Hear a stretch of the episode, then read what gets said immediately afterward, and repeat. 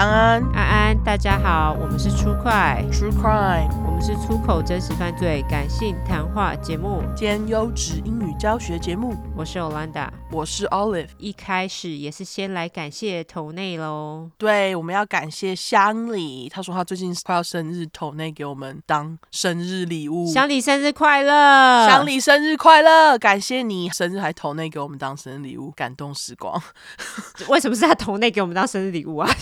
对，不好意思。对，感谢你啦，感谢你，然后还要感谢许差荣，以及请我们不要念出名字的半白老玉。OK，好，就是一个女旁边一个区的那个玉。对，我本来还以为是老偶，还好有去查，就本来差点要念老偶。然后这三个人都是在我们网站上面投内的，感谢你们。PayPal 的话呢，要感谢梁小姐的投内，感谢你，感谢。好。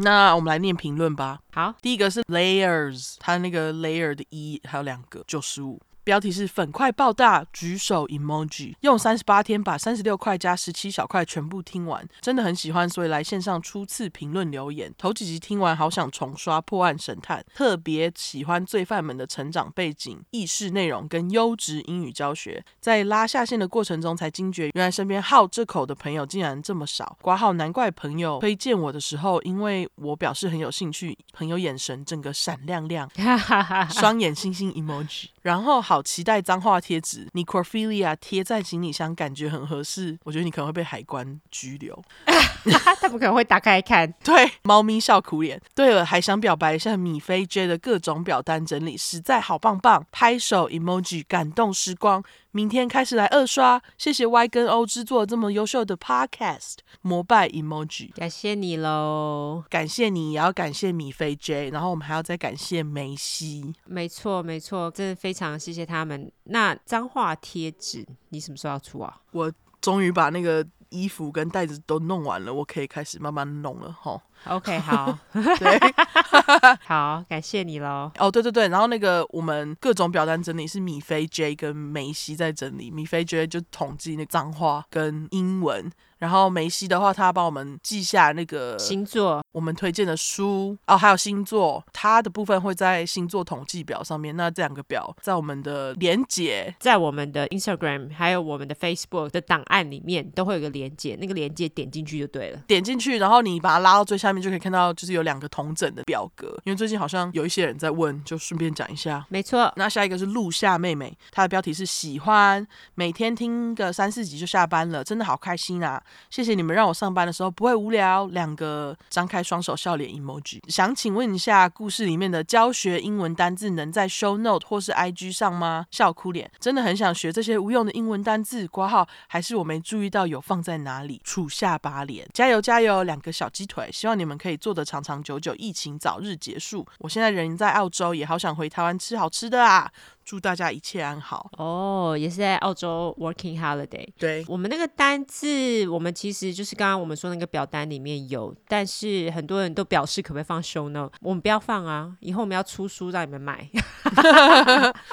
就是因为有那个米菲 J 帮我们整理了，我们想说就大家去那里看，不然我觉得放在 show note 上面会很乱。的确是，当然就是其他 podcast 他们把很多资料都放在 show note，可是我们这里就觉得 show note 就不要放那么多东西了。对，因为我觉得 show note 是给人家直接明了看到有什么资讯。没错，那之后我们也许啦会出单字书，也许啦，好不好？好，对，也许有成的话再跟大家说。对对对，特别把你放在。刚刚那个评论后面就是为了要直接回答你哈，感谢你的评论，没错。好，下一个是 Q U E R T A S D F G Y O，一串英文也难不倒我。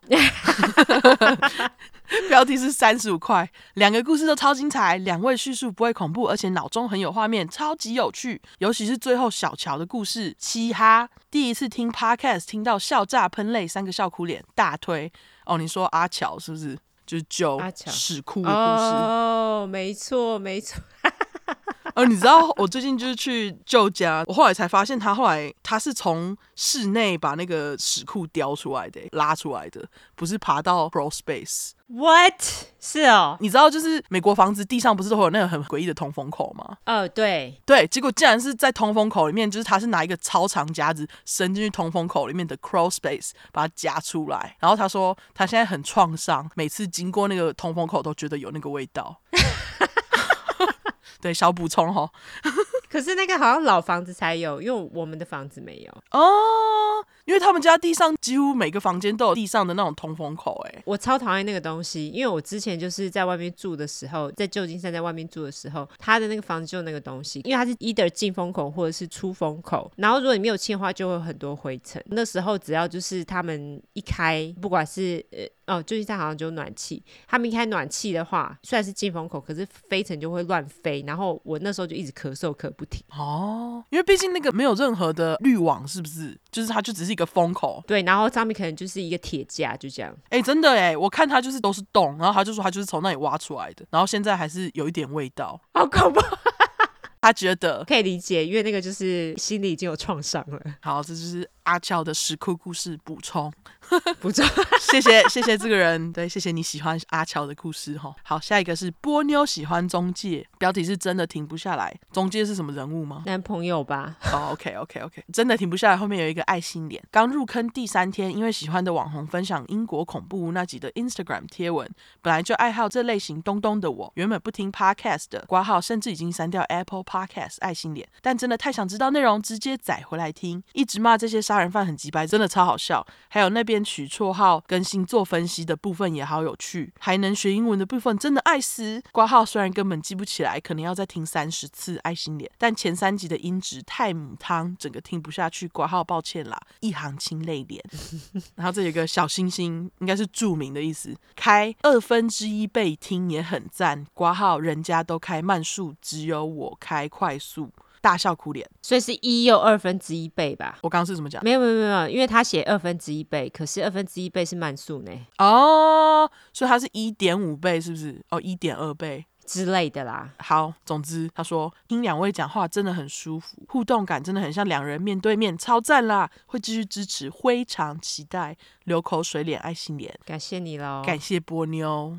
我也开快速，我偶尔，但是听自己也会开快速，听别人的没有办法，我耳朵实在是太耳残了，很难听快速。我就是一个很没耐心的人，呃，你是。对，所以我就会开快速，就觉得快点给我听完这样。OK，好，下一个是 L E A I N Real Life，它是 Leah in Real Life 哦，好。Leah in real life，好 Lia in real life，标题是 Lia 一直以来都是很懒得评论的那种人，通常会写 Google 评论都是要给一星泄恨，我懂。今天早八期中考快迟到，在计程车上焦虑的我只好二刷出快，一边担心会不会没考到毕不了业，一边又忍笑挂号不让司机可能以为我精神错乱。终于冲去教室后，发现记错时间，人还很少，我就悠哉的去买早餐，还跟老板说蛋要熟一点，慢慢来。回去之后就开始烤了干，但一路上听着出快，好像就心情开朗许多，真的是被自己蠢到。挂号最后有在二十分钟内。可以考啦！哦，好，还好你可以考，恭喜你，恭喜你！希望你有通过期中考吼。因为你知道，我其实是考试都会很早到的人，我终于知道那一些就是考试都很晚到的人到底是怎样，就跟他一样。其实我也是很早到的人，因为我不喜欢那种没准备好的感觉。对，就是这样子。因为你知道，有人就是会最后一刻或是开始之后才到。哦，我觉得就是考试迟到的人心真的很大，很厉害。我其实真心佩服他们，就是心情一直都很愉悦吧？我觉得 真的心很宽。对，没错。对，下一个是 M 九六三八五二，标题：追完所有集数就该留言。讲得好，嗯，很好。他说，自从听到出快后，再也无法听别的 podcast。用说故事的方式讲述案件，真的听得很轻松。Thumbs up，很用心找了很多资料，很喜欢你们提供这么多案件细节，超喜欢听你们骂杀人犯鸡掰狼 emoji，还学到很多英文单字，真不愧是优质英语教学频道。大爱出快，出快万岁！两个拍手 emoji。P.S. 跟朋友诉苦，上班好想听出快度过，可惜没耳机。朋友立马赞助一组，笑哭脸。你们一定促进很多耳机销量。就是嘛，耳机厂商快来夜配啊！没错，耳机厂商快来，感谢你们，我们才可以不要要抖内。没错，然后才不会被人家骂吃香茶。你看我们的大计划，没错没错。好，好啦，感谢你喽，感谢你。下一个是来自于来自于 Lika Sun，来来自于来自于 Lika Sun，它的标题是乖巧桶内的粉块，一听就迷上，除了睡觉跟开会都在听，是 Lily 的下线，听了后做爆别人头的噩梦，还是在听别人头。做爆别人头噩梦是什么啊？就是他听完之后，他的噩梦里面他就把别人的头给做爆了，是这样吗？怎么那么恐怖的梦？真的蛮恐怖的。对啊，只懊恼自己太晚开始听，跟老公对话也被出快占据。在美国的你们也要加油哦，小鸡腿，感谢喽，也谢谢莉莉，我们这个大下线。对，感谢莉莉哦，还要感谢那个写留言的 Like Sun 哈。李卡森，李卡森，感谢你喽，感谢你。下一个是来自于上班途中的西西，然后他的标题是关于子一的同学，表弟念慈 B 大学，就是花莲那间慈 B，没错。他同班的子一教同学有一天跌倒，爬起来瞬间还双手合十说谢谢师傅，还有每天到一个时间就会把同寝室室友全部请出去，因为他说要膜拜师傅，要静心。表弟是医学系同班的子一同学。学当然也是医学系喽，我弟也是哎、欸，我弟就是念这间大学哈哈，你不知道他是被你妈影响的哦？没没没没没，他是考上之后，我妈被他影响，我妈才加入的。什么？没想到吧？完全没想到，原来你妈姓慈逼的由来就是你弟哎、欸。对，是我弟。对啊，然后因为你知道念医学系要七年，所以你你就知道我妈到底加入多久哦，真的哎，对。没错，竟然、哦！不过我觉得很神奇的是，你明明念慈逼还跑去信子一角，这样子 OK 吗？他应该不想念慈 B 吧？要是子怡有大学，他就去念子怡大学了。That's true，对不对？你看我是不是很厉害啊，分析这些。好好好，对啊，okay 就可惜就是没有子怡大学啊，对不对？对啊，你不要给他们一个 idea，他搞不好以后就真办大学，跟慈 B 一样，搞不好真的就有一个大学进去读，全部都要穿紫色衣服上课。哎、欸，慈 B 大学有制服，你知道吗？有慈 B 大学的制服？有啊，我弟有哎、欸。哎、欸，等下等下，那他们要必须穿吗？没有，他们好像就是会有规定，就是某些时候要穿。但是他们没有硬性规定你一定要穿，那是蓝白吗？呃，是，好像是，该不会是那套吧？不是那套，不是，好像是蓝白的上衣而已。哦、oh，OK OK，我还在想是那个 Polo 衫跟白裤，好像就是 Polo 衫呢，那就是他们平常那个师姐们在穿的啊。可是没有裤子啦，啊，可是我觉得那白裤是经典哎，我自己是喜欢白裤啦。好想看我弟穿白裤，我弟有有个大只的。好好，下一个是来自于烂肉万万岁。哦，对对，感谢感谢那个，哦，感谢西西感谢上班途中。对对对。我们聊慈逼聊太爽，对对感谢西西喽，感谢西西。那下一个是来自于烂肉万岁万万岁，他的标题是爱爆烂肉的女子，一开始听第一块直接 WTF What the fuck，对，笑哭脸刮胡啥音质，后来想说再给一次机会，直接滑到第八块，看到标题直接兴奋了起来，有刮胡 Necrophilia 就给赞。星星眼睛脸开始爆听每一块，发现有够爱烂肉，已经把所有块都重复听爆，三个笑哭脸。拜托多给烂肉四个吐舌笑脸 哦，四个好吃脸，今天就有烂肉，实在是太期待。你的有，我的虽然没有，可是我的有 necrophilia。可是我觉得你那也算烂肉哎、欸，因为毕竟切切哥哥没有，他没有切切哥哥哦，他没有吗？OK 好，他没有，他就只有 necrophilia。OK OK，感谢这位烂肉女子喽，我们也超爱我啦，我超爱烂肉的。对我还好，但是今天就是有烂肉撑场。没错，来到成长。对，好，下一个是来自于想入初快教的杨小鱼，他的标题是闲聊的两个女人。从来不留评论的我，终于鼓起勇气来评论了。会心笑脸，由于之前都在用 YouTube 看类似《台湾启示录》《来自星星的事》这种节目，到后来延伸为 Wayne 调查、上帝的黑名单、异色档案之类的节目，但由于黄标用语，所以有时候听到。都不是很爽快，甚至要一直看画面听他们说了什么。经同事的推荐之下，听到出快节目，整个爆爱。每次上班刮胡包槟榔的时候，都会突然大笑。哎，槟榔西施，或是槟榔槟榔东，我不知道男生是要怎么叫，男生要叫什么？槟榔少爷吗？哦。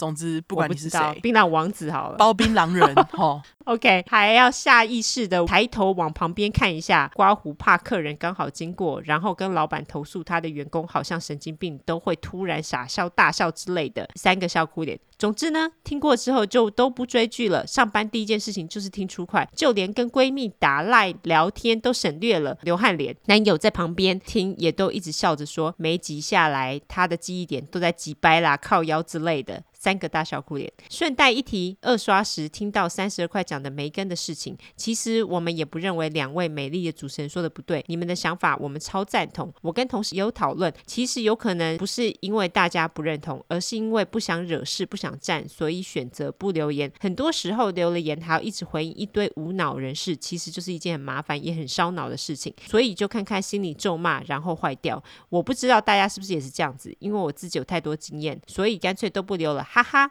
总之我很庆幸的换了我人生中第一支 iPhone，才能来这里留言。三个揪一下脸哦，亲嘴脸，揪一下脸也可以。对，感谢你喽，感谢你。没有办法，你知道吗？那天我就是有一个粉块，他就是传讯息给我，他说我们摩羯就是喜欢在网络上跟人家比战，键盘侠。你就是你就 是键盘侠。因为我就是懒得理那种人，我就觉得哎，不想理你们，我去做我的事。然后我就觉得你很厉害，因为你真的很会吵，超爱吵的，就是爱吵又会吵，真的，我真的觉得我要学你看看就算了。哦，因为我就是不 care，我就觉得我还是去玩我的猫比较实在。我认同他说的，有可能不是因为大家不认同，这我们知道啦，只是我们就觉得要提出来讲，因为当时这件事情不是闹得很大，还有某一个对啊。悄悄话。OK，对，某个嘘，对，某个节目还在里面讲说是他的错，我们当时就觉得干。马上来讲讲，没错，发泄一下。对，感谢你的回馈哈。对，非常谢谢你的回馈，还有包槟榔加油。对，杨小鱼，谢谢你。对，感谢喽，感谢。好，下一个是来自于杨婷八零九零，他的标题是两个歪嘴吐舌脸。Oh my god，忘记的名字的请给我来，忘记的姓名的请给我来。哦，忘记的姓名的请给我来。对，感谢。真的无时无刻骂鸡掰，听到重复再重复。好想下一杯阿累的鲜血调酒，百分之九十六。哇，这个可以当调酒的名字，好不好？阿累的鲜血调酒九十六趴。对，哦，没有没有，整句是阿累的鲜血调酒九十六趴，生命之水，这样。生命之水，对，它后面还有生命之水，对对对，哇，超级长。那个谁，那个 bartender 来一下好吗？然后他是歪嘴吐舌脸，一个一字嘴脸，六个鼻孔喷气脸。感谢你杨婷，对，感谢你杨婷，调酒名字取得很好，没错，马上帮大家取调酒名。对，哎。应该要有人就是出一系列出快调酒，你知道吗？哦。感觉那个 bar 会倒哎，非常有可能。对啊，好啦，那非常谢谢大家的留言。对，谢谢大家留言，还有谢谢你们的桶内。你有需要补充的吗？我只有一句要纠错。好，你说。因为我这白痴上礼拜在那个四十二分十九秒还是十八秒的时候，鸡酒吧的葬礼，我讲成婚礼，你在叙啥？我们这样干这种事啊，你就是也可以放在那个叙述里面稍微纠错一下。哦，对对对，我我之后会加到叙述里面，等一下就加。好，总之，Okay. 在此纠错。是葬礼，不是婚礼，我讲错了，大家抱歉。没错，我这边有一个小补充，又是关于花魁的事情。好，我觉得也许是因为这些很喜欢日本文化的人，他们对于花魁这件事情都非常的在意。而且你知道，突然会喜欢日本文化的人，也会有一点日本人个性，他们就是对于这种事情比较龟毛，我可以理解。有另外一个粉块，他就又传讯息来，他听到我们四十九块纠错之后，他还是觉得我讲错了。他说花魁呢不是游女跟艺妓的混合，因为我那时候是讲说。他有一点像游女跟艺妓的混合，但是他不同意。他说基本上呢，游廓也就是性专区里的娼妓都是游女，然后游廓里有很多游女巫，刮胡青楼，其中花魁刮胡更早之前叫太夫，哦、就是太太太丈夫的夫，哦、就是每家游女屋里最红牌那个游女，在高级的游女屋，游女们从小买进来，跟现役的游女身边培养学习各种才艺，刮胡，所以花魁会的，其他游女理论上也是会的。出道之后能不能成为花魁，各凭本事，所以花魁跟游女理论上是同一种身份，只是因为花魁很会赚钱，所以给他一个特殊的称呼。哦，然后他说花魁通常一十里，我不知道这是什么，他可能打错了，还是一家里，不知道。我觉得应该是一家里。对，他说一家妓院只会有一位，就是最赚钱的那一位，其实就是头牌。每家妓院在买小女孩时，其实还是会考察一下谁有天赋，然后安排在现任的花魁旁边，名义上是当侍女，性质类似见习学徒。花魁有时也会传授一些技巧，但这些学徒却不一定一次只有一个，所以过程上花魁的确是从小培养，但是不是每个候补生都会成为会员优惠候补生。后来开始卖身后，也是先由游女开始做起，后来才慢慢升级成为花魁。艺妓跟游女其实是不同系统，起源也不太一样。艺妓就是表演人员，所以可以被请去餐厅呀、宴席上表演。最开始也有男的艺者，但可能大家不喜欢看男人跳舞吧。后来就渐渐以女性为大宗了。游女们则是一开始就是性工作者，但也不可能像艺妓一样被请去别的地方表演。就算是花魁，也不能离开油库、刮胡性工作区，因为他们都是妓院的财产，都欠妓院钱。所以客人去妓院呢，为了让客人开心，游女们也会学习怎么表演舞蹈、弹琴之类的。但是他们基本上还是娼妓。花魁再怎么高级，也还是要接客。艺妓则不一定要卖身，刮胡只能说不一定。以前那个时候，连端茶小妹都会卖身。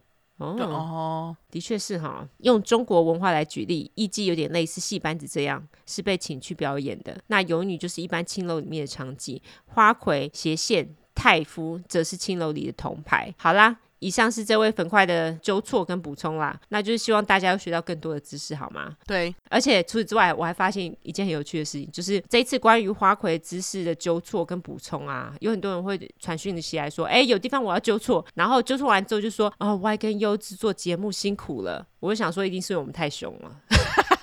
呃，没有，我觉得是因为我觉得一般人都会不好意思去指正别人。就这样哦，我应该是说亚洲人不大喜欢做这件事情。对对对，所以感谢你们提起勇气来纠错，谢谢你们。哦，对，就是反正总之你们的纠错，我们都虚心受教，我们绝对不会跟你凶回去又干嘛。只是如果有问题的话，我们就会问你，因为毕竟我们这么的无知，好吗？我们回都嘛回的很亲切。对啊，除非先来没礼貌的人，我就会没礼貌回去。没错，我们就是你怎么样对我，我们就怎么对你。对啊，己所不欲，不施勿施不施于人，不施于人。哎，是勿施于人还是不施于人？都可以啦。我觉得、哦、好，不过应该是勿施于人。好，那总之谢谢各位帮我们纠错，谢谢，希望大家又有多学到了一些花魁的知识，好吗？对，好，来免责声明吧。好，因为我们的主题是在讲有关血腥暴力或者性虐待的内容。建议有类似创伤或经验的人，还有不喜欢这类题材的人就不要听喽。还有十五岁以下，拜托你不要听，妈妈带着也不要。我们会用比较轻松的方式去讲这些故事，并不代表我们不尊重受害者。毕竟案件内容都很沉重，我们都是杀开人犯玩笑。等一下，你刚刚说我们都是杀开人犯的玩笑，我们都是开杀人犯的玩笑 啊？到底是怎样？那对于死者，我们会给予绝对的尊重。那另外，我们因为住在美国一段时间了，所以还是有时候会中英文夹杂，毕竟这。这是翻译的故事嘛？我们还英语教学好吗？优质英语教学的节目呢？还有有玻璃心的人，这边就给你警告。我们有机会就逮到，我们有机会，我们逮到机会就讲中国的坏话。你刚刚是要讲我们有机会就逮到中国的坏话，完全不想逮，放生。对，所以假使你不喜欢我们讲中国的坏话，你就不要听了，好不好？还有不喜欢听脏话的人，拜托，我们就无缘，你就可以走了，直接关机，谢谢。好，不要再靠北了。好，今天就我先开始嘛，对不对？没错，我们这次要勇敢跳出美国，要讲的也是大家之前敲完很久的战斗民族。如果说有人对战斗民族超级了解的话，这次也是麻烦努力纠错好吗？对，而且上礼拜不是一直讲那个社会主义马克思史达林什么的，刚好有点连结的感觉。哦，这倒是哈。对，而且我这一集我的当事者是一个教授，他非常有学问。如果我有讲错的，请纠。OK，那这次的案件呢，其实是一个粉块给我的。你知道我在说你哦，我直接来公布姓名。我这次要讲的人呢，是来自俄罗斯的。等一下，我看一下念法：Anatoly Moskvin。对，这个是俄文，做英文的念法是 Anatoly Muscovin，因为他做的事情呢，会让人家觉得到底是安娜这个人。所以我就叫安娜。据说呢，他其实并没有杀人哦，但是他有做大家最爱的 necrophilia。如果是新的听众，建议你马上把这个字学起来，因为这个根本已经成我们出块代表单字哈。不知道为什么，就是我们的 slogan 的，我觉得 莫名其妙。我不想要用 necrophilia 当 slogan。这很不行。OK，反正就是恋尸癖啦。对，大家都不知道为什么莫名的会把这个字记起来，就是因为这样子，因为他 necrophilia，所以这件事情其实就是让大家毛骨悚然。但是他整个人就是我的菜，我并不是说他的外表，我是说他做的事情。就像大家还记得我之前讲的阿基嘛，对不对？就是第十八块阿基，他也是我的天菜。因为他实在是非常的有天分，但是他还是乱杀人啊。对，阿基乱杀人，但是这位没有。对，很巧是这个人呢，他跟阿基同一个星座。等等讲，大家就知道。OK，哦，其实不用等等讲，我现在就要讲。安娜呢，她是出生于一九六六年九月一号，就是处女座。我觉得她跟阿基实在是深得我心。哦，即将要生日的乡里就是处女座，哎。哦，难怪那么爱乡里。就是 对。对，我们现在处女座的吉拜郎居然掉车尾，非常哎，他最后一名哎，我觉得很不可思议，真的。虽然他们掉车尾，可是他们有两位大师，而且都非常喜爱 necrophilia。好啦，那安娜的出生地呢是俄罗斯的第五大城。好，我要挑战念俄文了，它叫做 Nizhny Novgorod。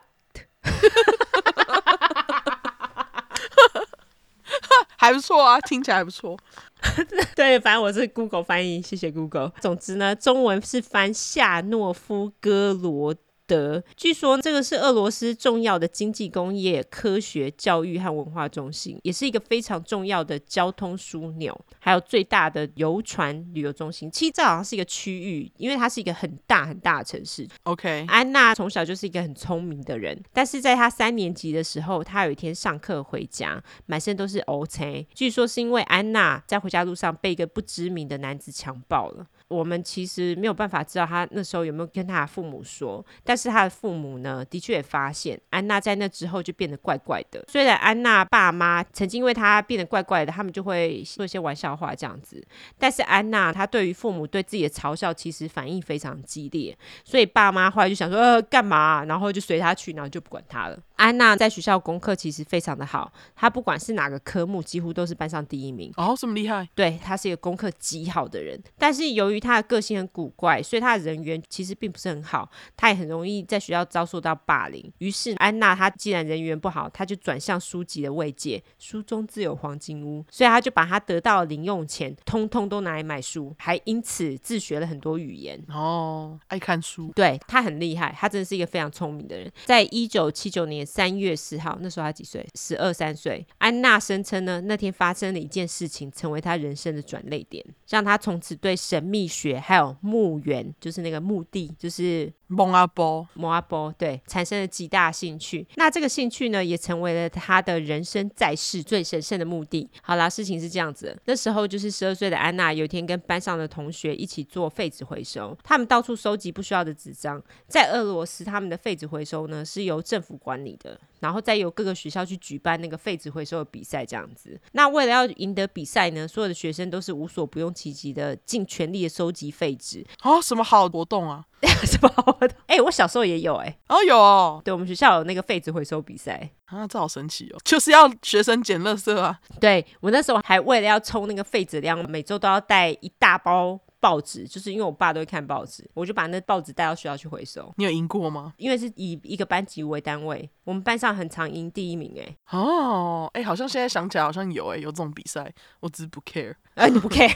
对，我以前很 care，我都会带。为了这个目的呢，学生们他们也会跑进一些不该去的地方收集废纸。这个时候，安娜她就跑进了一户人家的院子里面。她跑进去的时候，这户人家正在举办一个奇特的仪式。他们所有的人呢，都穿着黑色衣服或是袍子，而且手拿着蜡烛。围着一个棺材唱歌，但是安娜不懂他们所唱的语言，就是那个不是俄语啦。这个时候呢，安娜也明了到自己跑进了一个不该跑进去的地方，所以他那时候就准备要转身离开。嗯，但是就在他转身要离开的时候，这户人家的其中一个人看到了安娜，突然就是拉住她的肩膀说：“哎，你进来亲那个躺在棺材里面死掉的小女孩吧。”虾米，这个 necrophilia 从小开始。没错，那这个棺材里的小女孩呢，她的名字叫做 Natasha Petrova，这个我就不恶语了哈。对，她十一才，我就叫她小夏。那么这个小夏为什么年纪轻轻就死了据说他的死因是有一天他泡澡，泡完之后准备要踏出浴缸拿毛巾的时候。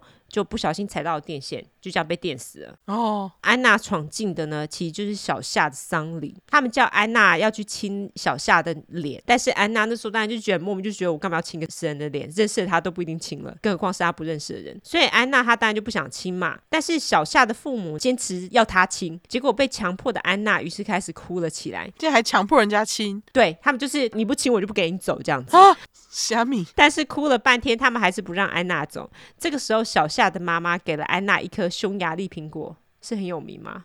你有吃过匈牙利苹果？没有。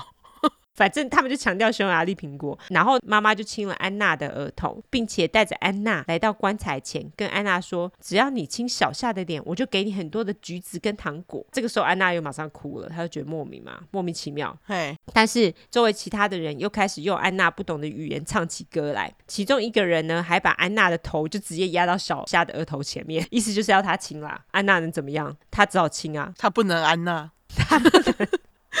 对，他只能亲，于是呢，安娜就亲了小夏的额头三次。亲完之后呢，就突然有人拿出了两只红铜戒指。什么？怎么一直在进行莫名其妙的事情啊？对，他们就叫安娜把一只戒指戴到小夏的手指上，另外一只要安娜戴上，就是一个莫名其妙什么冥婚的仪式啊！真的耶，所以这真的就是冥婚？对，就是靠背，他就是逼他跟死掉的女儿结婚呢。对，而且安娜明明也没有捡红包啊，她就只是闯进去而已，超衰，直接被迫，嗯，就被逼着冥婚。嗯、那总之在这之后呢，就是小夏的父母啊，还有其他人，他们就跟安娜说，你在四十天之内都不准把这件事情跟任何人说。接着递给安娜一篮水果跟一些钱。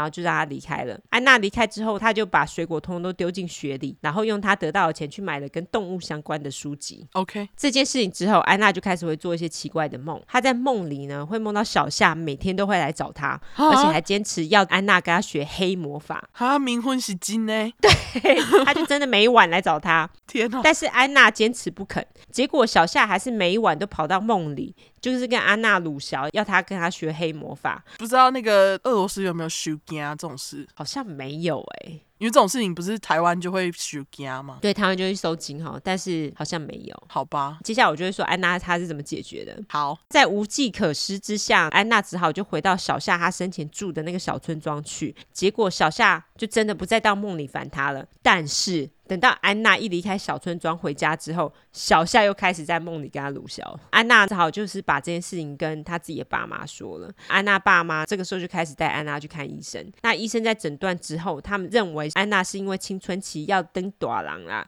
所以才会有这些奇怪的梦，所以就开了一些安眠药给安娜。但是安娜还是被小夏烦了一年，一年呢、欸。每天来找他撸他，哎，真的很衰哎、欸！你不觉得他也是心智很坚强，就是死都不跟他学黑魔法吗？如果是我，我就会说好啦好啦好啦，真假的哦，可能被烦到一个程度。一年你自己想，每天有人来敲你家的门，然后一年跟你鲁小，你会不会就好了好了，算算就学这样子？哦，你不会，我可能要看吧。我觉得托梦，我可能就马上去学了。我不想让他来烦我，我觉得马上好，我学好。对，他是心智坚强，很厉害。对，安娜心智非常坚强。那安娜被烦了一年之后呢？她还是不肯学黑魔法嘛？结果小夏居然就放弃了。哇，你看耐心是值得的。对，然后他就对安娜说：“好吧，既然不肯跟我学黑魔法，那你就照我说的话去做，把你身上的担子转嫁给其他人，就是他要去找别人学黑魔法。”于是呢，安娜就遵循小夏的指示，跟他班上的同学要了一颗牙齿。当做转嫁仪式所需要的元素，然后在做了一些其他的事情之后，小夏就再也没有来找过安娜。然后他去烦别人了。对，我就想说他是转嫁给那个牙齿的主人。牙齿的主人。对，好贱哦，还不错哎，好主意，学到了一招。超贱的。所以以后来给你要牙齿，你就知道了。才不给嘞！虽然如此呢，小夏其实对安娜的影响还是非常的深远。从此之后，只要安娜到小夏被埋葬的那个墓园的附近，她都一定会跑去拜访小夏的的墓。这是乐乐在撂酒吗？他没有啊，我刚刚听到那个铃铛声音，我以为是他在撂酒。哦，真的吗？没有哎、欸，他现在不在我身边啊。那我听到什么东西？我不知道哎、欸。好，你继续拍摄。然后我在讲墓园呢。我刚刚有听到铃铛声啊！好好好，希望没有。好，继续继续。OK，好。总之呢，安娜她到小夏埋葬墓园附近，她都一定会去拜访小夏的墓碑。也是在这件事情之后，安娜就开始对神秘学产生了极大兴趣。他也说墓园就像磁铁一样，安娜也从此就对墓园深深的着迷。由于他本身对于语言就是充满兴趣，我刚刚就说他就是自学很多语言，对，所以他大学的时候就读了 philology，也就是语言学。那语言学其实应该叫做 linguistics，但是 philology 呢，它其实是 linguistic 的一支，它主要的是研究语言的历史。安娜也因此精通了十三种语言哦。什么？那你知道是哪十三种吗？不知道。但是有很多是一些就是我们现在没有在用的语言哦，他就是去做研究就对了，OK。对，因为他是主要是语言历史，我我都会会说一个他主要研究的语言。好，安娜她也在学生时期加入了一个团体，这个团体呢叫做 Society of Luciferians，我自己翻成是路西法协会。这个协会当然就是研究路西法主义的啦。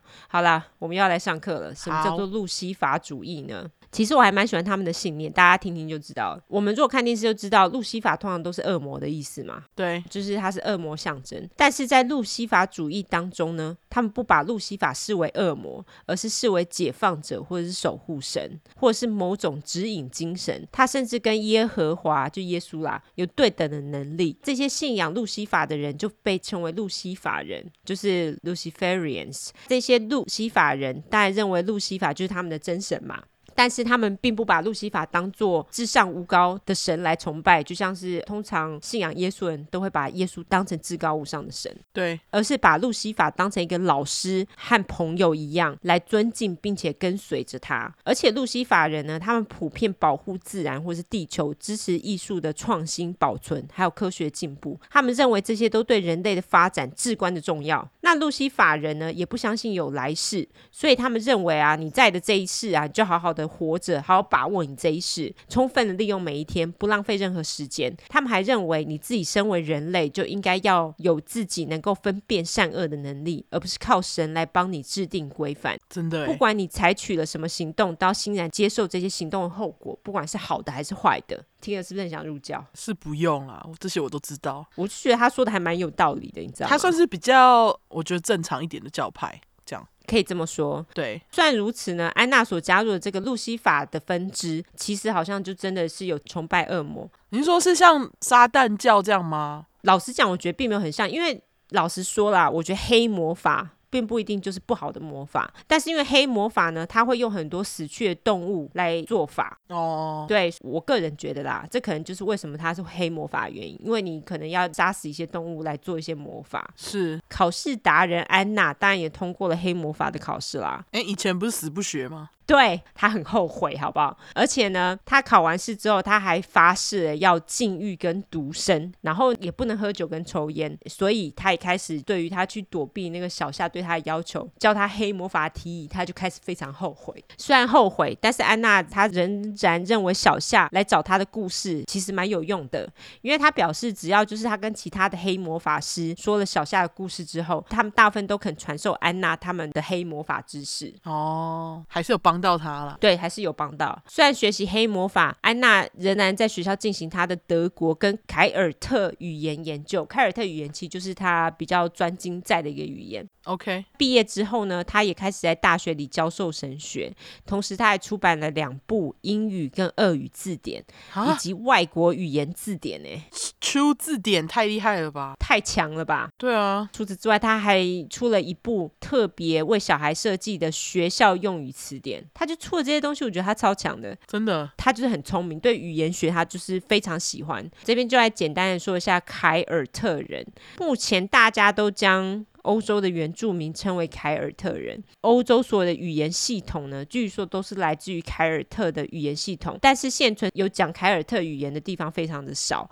那你之前所说的威尔斯语呢，其实就是古凯尔特语言的一支哦。你上一块讲对不对？对对对。但是你也说，就是其实现在很少人在讲威尔斯语了。对。所以凯尔特语言呢，其实有面临失传的危机。哦。好啦，那我们就回到安娜。那安娜的同事呢，其实都觉得安娜是一个很亲切的人，而且她很准时，也非常聪明。但是同时也有人认为他非常自我中心，而且很难相处。后来安娜呢，她在跟大学里面一些同事因为理念不合的关系，她就辞去了教学的工作，她就把她的重心放在写作跟家教。嗯，那据安娜的妈妈说，安娜其实非常受小朋友的欢迎，家教学生都非常喜欢她。当然，就是安娜她家教主要教的就是语言学嘛，但是除此之外，她也教授历史跟文学。哦，二零零三年，安娜遇见了一位叫做 Yulia Greenover 的年轻女性，我叫她小尤。安娜她其实非常喜欢小尤，她也很敬仰她。那小尤她其实本身是一位信印度教的女性，他们两个也因此有了一段柏拉图式的恋爱，因为安娜禁欲嘛。哦，对吼，所以就是完全没有性关系，所以小尤的角色呢，就比较有点像是取悦安娜，让她高兴的角色啦。既然有了小尤，安娜也把自己的社交活动就摆一边了。那小尤也其实非常喜欢两个人这样子的关系。虽然如此，因为他们没有发生性关系嘛，但是小尤还是非常想要一个孩子，所以他就跟安娜谈了一下之后呢，安娜表示其实自己也早就想要小孩了。既然他们是无性的关系，他们当然就决定用领养的方式嘛。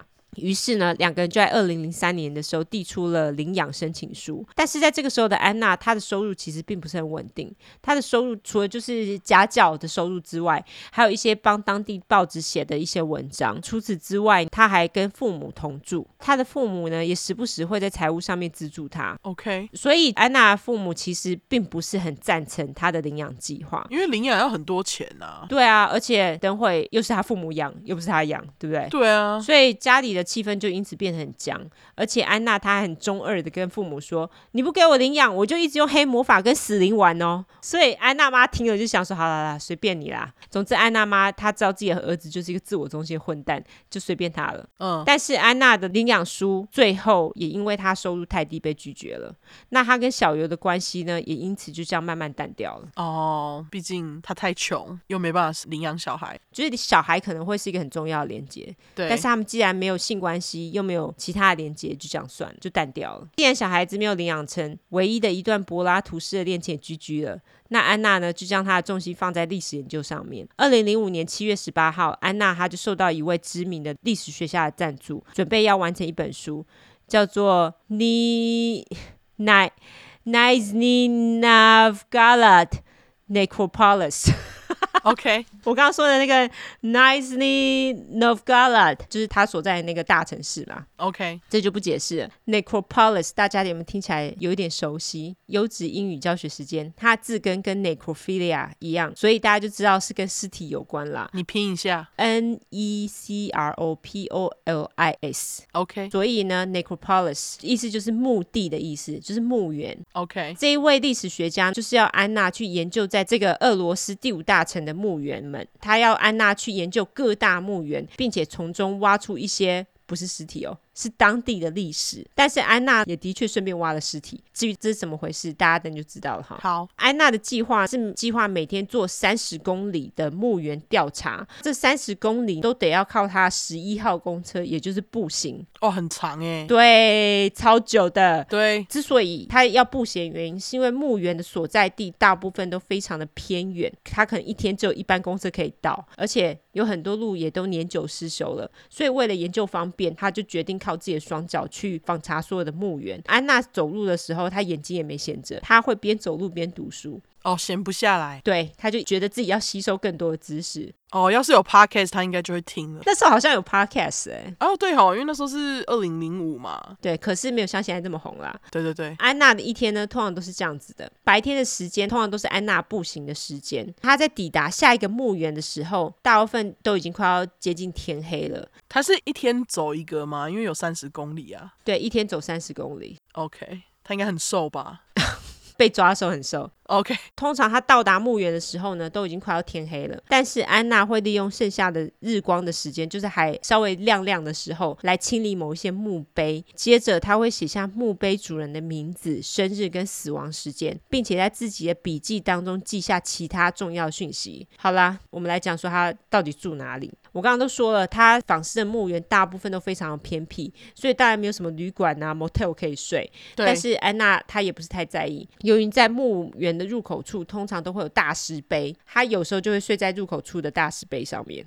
哦，或是他如果看到某处有稻草堆，或是那种成堆的墓穴，他就睡在那上面。那如果幸运一点的话呢，有的墓园他们其实有小木屋可以睡啊。毕竟十一号公路无法带他到旅馆，我可以理解。对，很远嘛。对，有一天安娜来到某个墓园，她那时候看到了一个打开的棺材，那棺材里面还没有尸体，但是很明显就是她可能隔天就要埋了，就要下葬了。安娜看到好像很好睡的样子，她居然就真的躺进去了。结果隔天一大早，安娜马上被两个挖墓人给惊醒了，还好她醒了，不然很有可能就直接被埋了。哦，据说这时候这两个挖墓人还喝醉了，那也因为喝醉有关系，这两个挖墓人也没有对她干嘛，就笑笑就算了，然后没有起任何的冲突。安娜在做研究的过程当中，其实也没有什么警察找他的麻烦，因为警察他们顶多就是巡视墓园啊，然后在警车上就这样睡觉就算了。那虽然说安娜其实曾经也的确被警察拦下过几次做搜查，因为她在墓园里面做研究，其实看起来蛮怪的。但是只要安娜拿出自己的学术研究材料，警察通常也不会刁难她，就让她走了。虽然说警察不找她麻烦，但是普通的市民反而会找她麻烦。你看到一个人睡在你亲人葬的墓园旁边的石碑上，你当然会觉得奇怪。对啊，看到有人这样，我可能会觉得怪怪的。总之，在二零零六年的某天，安娜跟平常一样在做墓园研究。这个时候是一群刚参加完婚礼的人，约十二个人。那他们看到可疑的安娜在墓园出没，他们就觉得安娜要抢劫他们。于是他们就开始揍安娜。好安娜后来就求这一群人带着她一起去警察局，想要解决这个问题。结果他们的确一群人就带着安娜去警察局了。幸运的安娜呢，她的警察缘还不错，她在警察协助之下就息事宁人。但是警察最终将她带到小镇的边缘释放，然后并且警告她不要再回到这个小镇。Oh, OK。那二零零六年的九月，安娜又来到了某个小镇的墓园做研究。这个时候有三个喝醉的男人跟一个女人，他们在墓园悼念刚死去的女儿。他们那时候，他们这四个人把安娜误认为牧师，所以他们就叫安娜跟他们一起唱歌。但是安娜并不想唱，她赶紧跟他们解释说啊，自己不是牧师啦。但是就在安娜要转身离开的时候呢，其中一个男人就跑来揍她，把安娜身上的钱跟手表给抢走了。但是安娜也不是省油的灯，她隔天。天呢，再度回到同一个墓园，然后去看他们悼念的那个墓碑啊，上面的名字记下来之后就报警了。聪明，对，警察也根据墓碑上的资讯找到了抢劫安娜的人，然后把他们给逮捕了。聪明。非常聪明，但除了会遇到一些喝醉酒的人要处理很烦之外，其实做墓园研究本身就是一件非常吃力的工作。安娜曾经在自己的笔记上面写说，二零零六年的夏天雨下的有够多，有够烦的啦，就跟现在佛州一样嘛。除此之外呢，安娜还讲说，二零零七年则是热的非常不寻常，有时候因为真的太热，导致她口真的太渴了，她只能找路边的积水来喝，哎，啊，解一时的口渴啊，好可怜啊，三十公里很难，真的 三十公里哎。那安娜也花了非常多的心力在这次的墓园研究上面，她因此头发都灰白了，而且还开始秃头。但是她在做研究的过程当中，还是受到很多好心人的帮忙，有的人会买食物给她啦，有人看他走路这么累，有时候也会免费载他一程到下一个墓园这样子，也因此让安娜觉得这些辛苦的研究都是值得的。而且由于有许多的事迹都因为苏联共产政权的关系而消失不见了，安娜也因此并不信任报纸上面的报道，所以安娜认为她的辛苦其实并没有白费。从二零零五年到二零零七年之间，安娜总共访视了三十五个地方，七百五十二个墓园，也因此发掘了高达一千个不为人知的过去，就是历史啦。哦，OK。其实我在想说，这些人应该还算是蛮重要的一些历史人物、一些角色，所以安娜才会花这么多心思去访视这些墓园。OK。安娜对于俄罗斯的历史当然是功不可没嘛。但是接下来要说的事情，反而覆盖了安娜所做的这些研究的功劳。在二零零六年到二零一零年间的研究完成之后呢，安娜就开始帮一些报社工作，但就是写一些历史相关的文章嘛。嗯，安娜这个历史学家在写文章的时候，也的确是毫不避讳的写了一些相当有争议性的文章。而当中有一篇文章呢，是安娜她写关于蒙古鞑靼人他们在十三到十五世纪的时候进攻了俄罗斯，而且还强暴了一千多个妇女。那她这篇文章其实引起了非常大的争议，因为许多人都认为安娜的这篇文章是反对韃靼人的极端主义的活动啊？为什么？我不知道哎、欸，我觉得这个也许是俄罗斯他们自己境内的。种族主义的冲突，哎，OK OK，对，因为在我们看来好像没什么，可是我在想说，有可能他的用字遣词也是非常激进，我猜啦。OK，那安娜的这个文章呢，也的确引起了俄罗斯联邦内务部的重视，哎，他们就觉得安娜是一个恐怖分子，所以我觉得应该是他用字遣词应该就是非常激进。是在二零零八年，安娜出了一本书，那这本书呢，主要是在讨论万。这个字所代表的历史意义，就是我们佛教常会用那个万字号那个符号。OK，那他在书中表示，这个字一直到十九世纪之前都只是一个宗教符号。在台湾，我们也只觉得这个是一个宗教符号嘛。有很多人都知道，纳粹的万字其实顺时钟的，但是佛教的是逆时钟的。对，但是因为外国人分不清楚啊，他们会觉得看起来长得差不多，就是一样的东西。你知道，我之前我有朋友，因为他就叫阿万，oh. 就是他把自己的名字打到 IG 还是 Facebook 上面的时候。居然被禁哎！哈，太智障了，因为他们分不清楚啊。那就是因为这本书，很多人就认为安娜是法西斯主义。我们上周也讲过了，又因此呢，又引起了政府机关的注意。二零一一年那个时候，俄罗斯发生了一件大事，也就是位在莫斯科的 Domodedovo International Airport，这个我就不再俄语发音，有够他妈难。中文是翻成多莫杰多沃国际机场。OK，在二零一一年的一月二十四日的时候，在这个机场发生了一起自杀炸弹客的袭击事件。这个机场其实是位于莫斯科，OK，就是俄国第一大城嘛。它那个时候造成了三十七个人死亡，一百七十三个人受伤。那这一百七十三个人当中呢，有八十六个人受到重伤。这一次的自杀炸弹事件，据说是有一男一女两个炸弹客在身上放了炸弹后混入人群后引爆的。那这个炸弹是。来自于谁不清楚，但是据说是来自于某个穆斯林组织啦。OK，总之动机似乎是为了反对俄罗斯的某个武装行动。那因为那次的武装行动杀了这个穆斯林组织的某个重要人物。总之有兴趣的人可以找维基百科来看看，但是最好是看英文，因为中文的资料很少，也不大清楚。OK，总之呢，在这次的炸弹事件之后，安娜就跑到某个穆斯林的墓园去。她不但用油漆漆了人家的墓碑，还把这次炸弹事件。报道那个报道上面还有死亡人民的清单，他就把这个报道贴在人家墓碑上面。那他因为这个举动也引起了大家对穆斯林的仇恨，许多穆斯林的墓园因此遭到破坏。所以本来就被盯上的安娜，当然也因为这次的举动再度引起了政府的关注。也因此，在二零一一年十一月二号，俄罗斯政府派了警察到安娜家进行大规模的搜寻。他们的目的当然就是要找出安娜就是一个激进分子的证据嘛。对，但是。没想到安娜是激进分子的证据没有找到多少，他们却挖到了更害人的东西。那至于他们找到了什么东西呢？他们找到了二十九具真人大小娃娃，而且身上都是穿着女性的服饰，脸上也都化了妆。那有些娃娃的胸腔里还埋了音乐盒，就是娃娃会唱歌或者讲话啦。OK，在普遍世俗的眼里呢，在一个男人家里挖出了这么多大只娃娃已经很奇怪，但是当警察在拿起这些娃娃摇晃了一下之后，因为他们要看里面是不是有东西嘛？他们想说，搞不好安娜就是把这些激进的证据藏在娃娃里面啊。结果他们就听到奇怪嘎嘎声，所以警察就决定打开其中一只娃娃。来看一下到底是怎么回事。他们是把它切开、敲破、切开，结果一打开，才发现里面包了一具已经木乃伊化的人尸。原来多年来，安娜除了从墓园收集历史之外，她还收集了尸体。看到这些，警察大夫觉得非常惊吓。他们将这些穿着用纸跟布料做成衣服的娃娃们，就是他们身上的衣服都是用纸跟布料做的。OK，他们就把这些二十九具娃娃通通抬上了卡车。这个时候，在门口已经挤。挤满了吃瓜的民众跟记者。嗯，他们在得知警察找到尸体后，完全无法置信，也因此这件事情成为了当时最大的八卦。这件事情呢，也在隔天成为各大报纸的头条。安娜也在一夕之间成为全国焦点人物，她也被称为傀儡师。好啦，优质英语教学时间，傀儡师 （puppeteer）。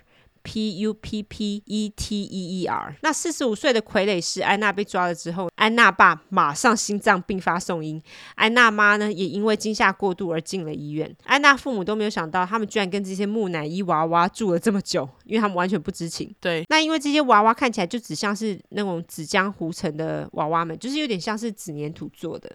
哦，对哦，他现在还住家里。对啊。他跟爸妈一起住，然后还放了二十九具，对，好厉害哦！而且真人大小哎，对啊。由于安娜在小时候曾经对俄罗斯娃娃产生兴趣，也因此让安娜爸妈认为这些娃娃其实是安娜对俄罗斯娃娃产生兴趣的延伸而已。安娜爸妈某一个朋友在事后接受访问表示，这些娃娃是安娜花了十年收藏的，他们大多都在安娜自己的房间里啦。他们只有一个娃娃叫做玛莎。玛夏的娃娃放在安娜父母的房间里，那安娜父母当然就是不知道里面有一具木乃伊嘛。对。那在朋友拜访他们的时候，安娜的父母还会把娃娃秀给他们看，哦，而且还说这些娃娃是艺术品呢。而且在某个除夕夜吃完饭之后，安娜也把马夏介绍给她的阿姨。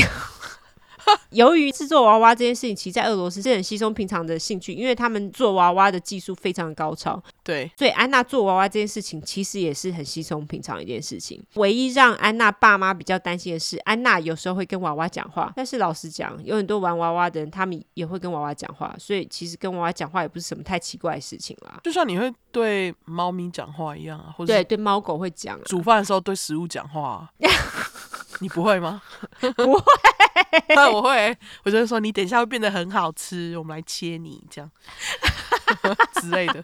所以我也觉得没有什么哎、欸，跟罗瑶讲话怎么了吗？对，但是因为安娜是一个有点年纪的男人了。所以安娜妈看到安娜跟娃娃讲话的时候，她会问安娜说：“哎、啊，你为什么这么大还玩娃娃？你管人家哦。”总之呢，这些所有的娃娃里面，每一句就是二十九句里面都装一句木乃伊化人尸。他房间是不是很大啊？没有哎、欸，就普通的房间哎、欸。好像不就挤到不行，因为二十九个真人大小。对，但是他的真人大小不一定是大人。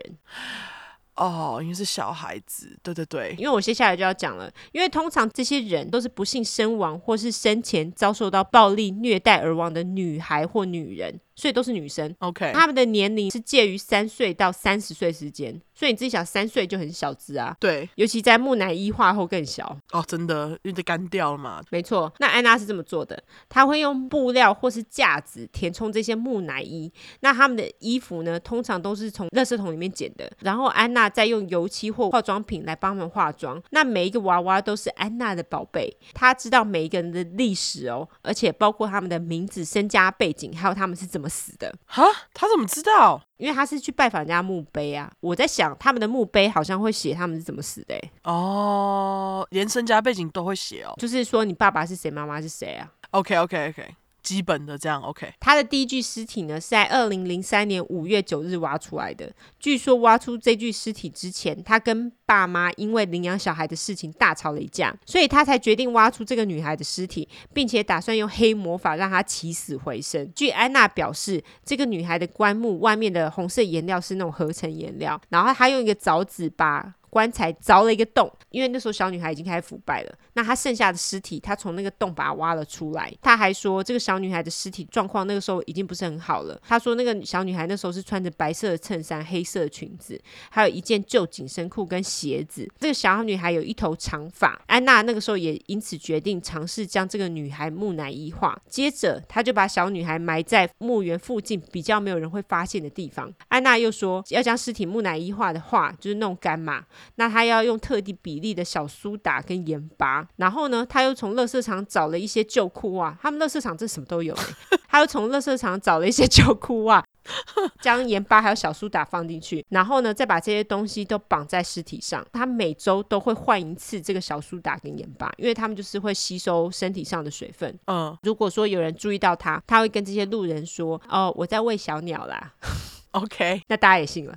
二零零三年七月二十五号，他用多件衣服将小女孩的尸体包起来，放进背包带回家。接着他花了两天的时间。把布塞进身体后，再把身体缝起来，然后再用蜡做了一个面具盖在木乃伊画的女孩的脸上，接着再用指甲油来化妆，化妆后再帮小女孩把衣服穿上。那以上的指甲油跟衣服，通通在有神奇物品的垃圾场捡到的。我不知道为什么他在垃圾场可以找这么多东西，他可能很认真翻吧？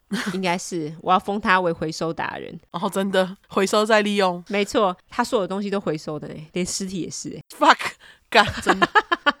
后来呢，安娜她也会用纽扣当做娃娃的眼睛，或是用其他捡到的其他娃娃的脸来当做他们的脸。在安娜被警察逮捕后呢，她也一五一十的把找到女孩的墓园跟警察说了，也把她的名字通通都交代清楚了。在二零一二年五月十二日，安娜那时候接受了一个记者采访。那在访问当中呢，安娜说明了自己为什么要收集这些木乃伊娃娃。她说：“喜安内拉。”我有在做黑魔法嘛？我想让他们复活啊！我对他们生前的遭遇觉得非常遗憾，我把他们留在身边，等到科学家知道怎么治愈癌症之后，我再施行黑魔法让他们复活就好了。我不知道为什么要等科学家怎么治愈癌症。对啊，黑魔法不是应该要比科学家厉害吗？根据他们的话，对。然后他又说，现在遗传学又这么发达了，我真的对这些孩子觉得很抱歉呐、啊。他之所以要强调遗传学，就是他想要复制这些孩子。我不知道他为什么要复活来要。复制我不知道他到底是怎样，他有点乱七八糟。然后他又讲说，我是凯尔特历史学家，在研究 Druid 德鲁伊人的时候，发现他们会借着在坟墓上面睡觉来跟死人沟通。而当我在研究叙利亚人的时候，也找到了类似的做法，所以我也开始找了喜欢我的孩子的坟墓来睡。就是他有一些这些小孩是不是他教的小孩啊？我不知道哎、好像是。而这些死去的孩子灵魂呢，也的确会来找我。虽然如此，我还是就会确认一下这些灵魂究竟是这些孩子的灵魂还是恶魔。在经过一番资料搜查之后，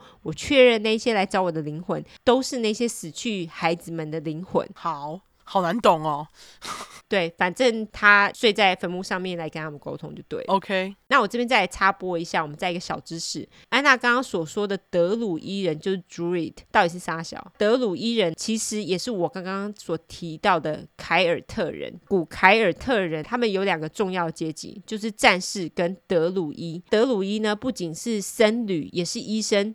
教师、先知跟法官，他们会以魔术教导年轻人，在犯罪发生的时候，或者是有土地争执的时候，又成为了法官。他们拥有权力，而且备受尊敬，是君王的顾问跟百姓的统治者。德鲁伊的阶级只低于诸王或者是部落首领，而且他们不仅掌管祭祀，同时也是医生、魔法师、占卜师、诗人，以及他们所属部族的历史记录者。那也因为就这样，你可以想象，德鲁伊其实就是。一个拥有极高权力的大法师，oh, okay. 这是我这么觉得。那我们也许可以这样说，就是因为这样子，所以安娜才会特地去研究德鲁伊哦，oh. 因为他是魔法师嘛。哦，oh, 对，因为他想要研究黑魔法。对，好啦，上完课大家口水可以擦一下哈。我们继续回到安娜。安娜后来更说，刚开始我的确是睡在坟墓上，但是我觉得不舒服，所以我做了一些调整。我决定呢，把他们的尸体带在我身边，跟他们一起睡，这样子就很方便，我就可以开始把他们仔细的干化，也就是木乃伊化，一次一个。就不会被人发现的啦。那为了这个，他还说我读了很多相关的书籍，包括古埃及人制作木乃伊的方式。他还说我去莫斯科就是为了研究这些东东啦。那采访安娜的记者就接着问：那你把这些小女孩带回家后，你有对他们说什么吗？安娜那时候就表示：哦。我把他们带回家后，我会把他们分层级，会有阶级哦，就是每个小女孩还有不同的阶级。OK，他说我们有自己的语言跟歌曲，还有自己的节日，也有我们自己内心平静的时刻。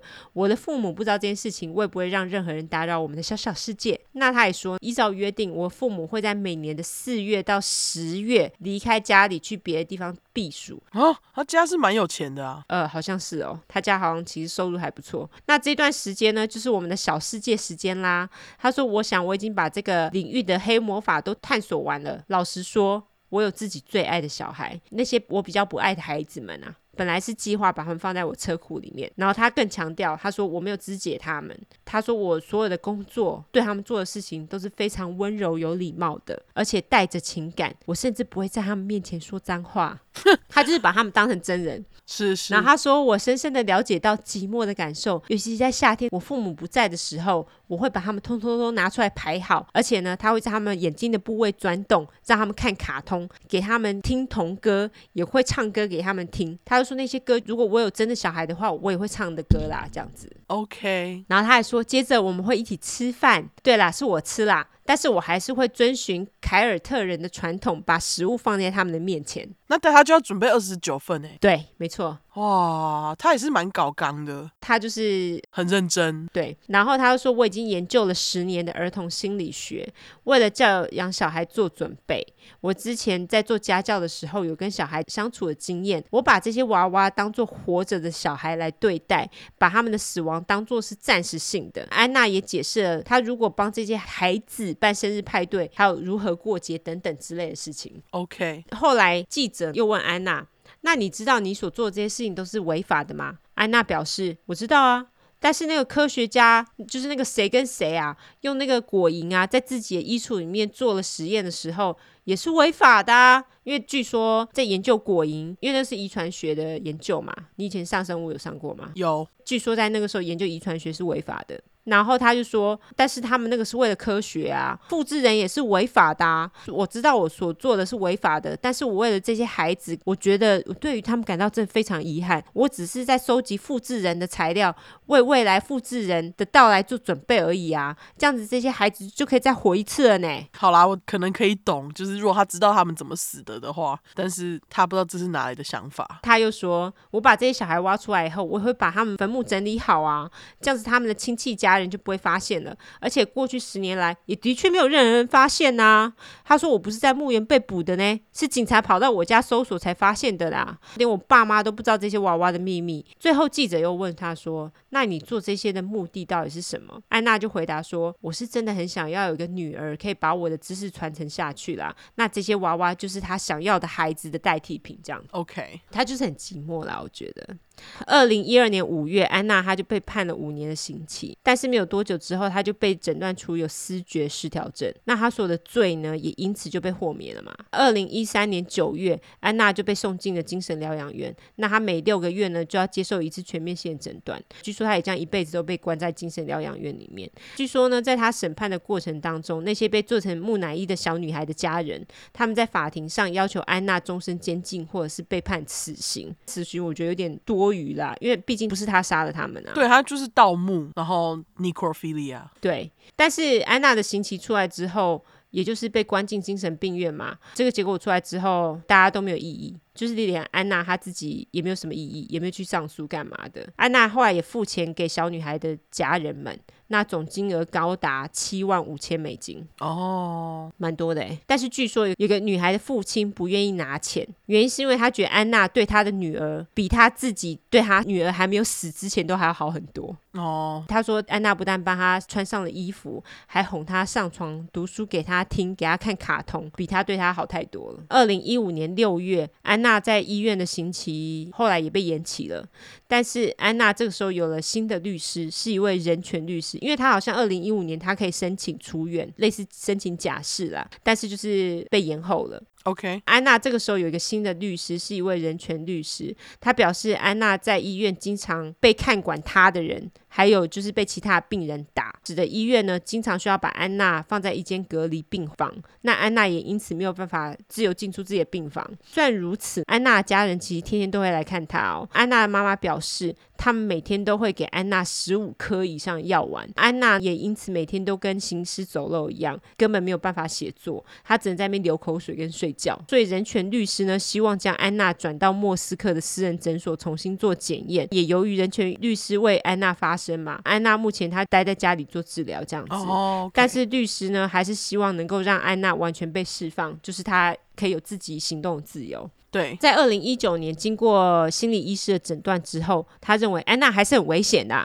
不要让她自由活动比较好。那安娜的妈妈其实也表示，她也很怕安娜真的恢复自由之后，她会再重蹈覆辙，做出一样的事情，所以她也觉得不要随便给她自由比较好。安娜自己也表示哦，她其实拒绝向女孩们的父母道歉，她认为女孩们的父母在女孩下葬的那一瞬间就已经放弃了他们身为父母的权利，所以她觉得这些女孩对她来说就是女孩，她们没有父母。那安娜她其实被关的时候也认识了一个跟她同一个学校要毕业的二十五岁女性。安娜目前梦想就是出狱，就是恢复自由啦，然后到莫斯科继续做他的翻译工作，再跟这个女孩结婚这样子。哦，我不懂他为什么会觉得女孩们的父母在把她下葬的瞬间就放弃了身为父母的权利耶？就是这个 idea 是哪来的？我也不知道哎，他就觉得既然他们女孩已经死了，就跟他活着的父母无关吧，我猜。OK，我觉得他其实是一个蛮可悲的人。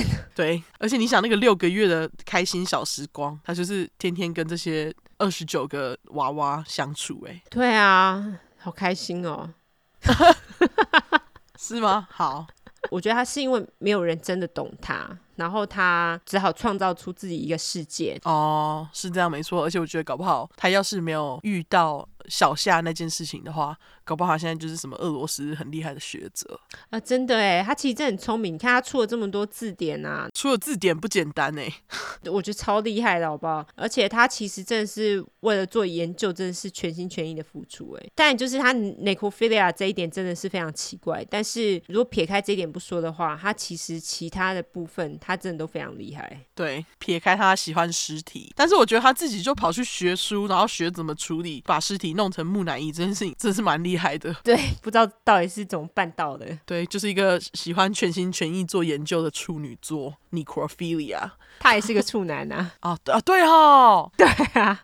我觉得他蛮妙的，真的，一个非常特殊的案子，跟大家分享。俄罗斯案，没错，也感谢提供这个案件的粉块，没错。好，那我们就到这边，晚安，晚安。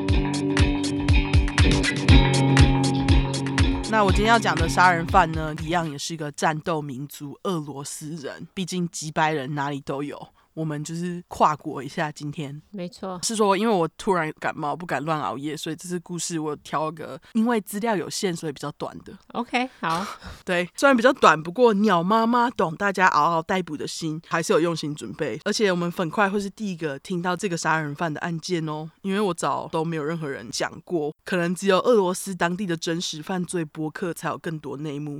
那 听不懂，对，不管怎样，我找到的资料都会跟大家讲，所以大家不用担心。OK，我会选这个击败狼是有理由了，因为他是久违的击败双鱼座，耶！耶！说到击败双鱼座，最近我和之前提过的击败双鱼前男友短暂的讲过话，就聊到 True Crime，他就跑去听嘛，结果他就跟我说，哦，他不记得我的声音这么低，我是长了喉结嘛？我真的是干瞬间后悔跟他对话，直接重温双鱼的击败，他真的很击败耶。所以我整个就觉得干，然后我当时就跟他讲说，你就是一个父权的混蛋，觉得谁需要你讲这个长烂喉结来美声啊？完全啊，完全。然后我就想说，决定不要找双语的来骂。好，双语粉块不哭，你们棒棒，听出快有正气。没错。好，那这个杀人犯的案件，我觉得有一点点和 BTK 类似啊，像 BTK 是能不击白打给东打给公丢不丢啊？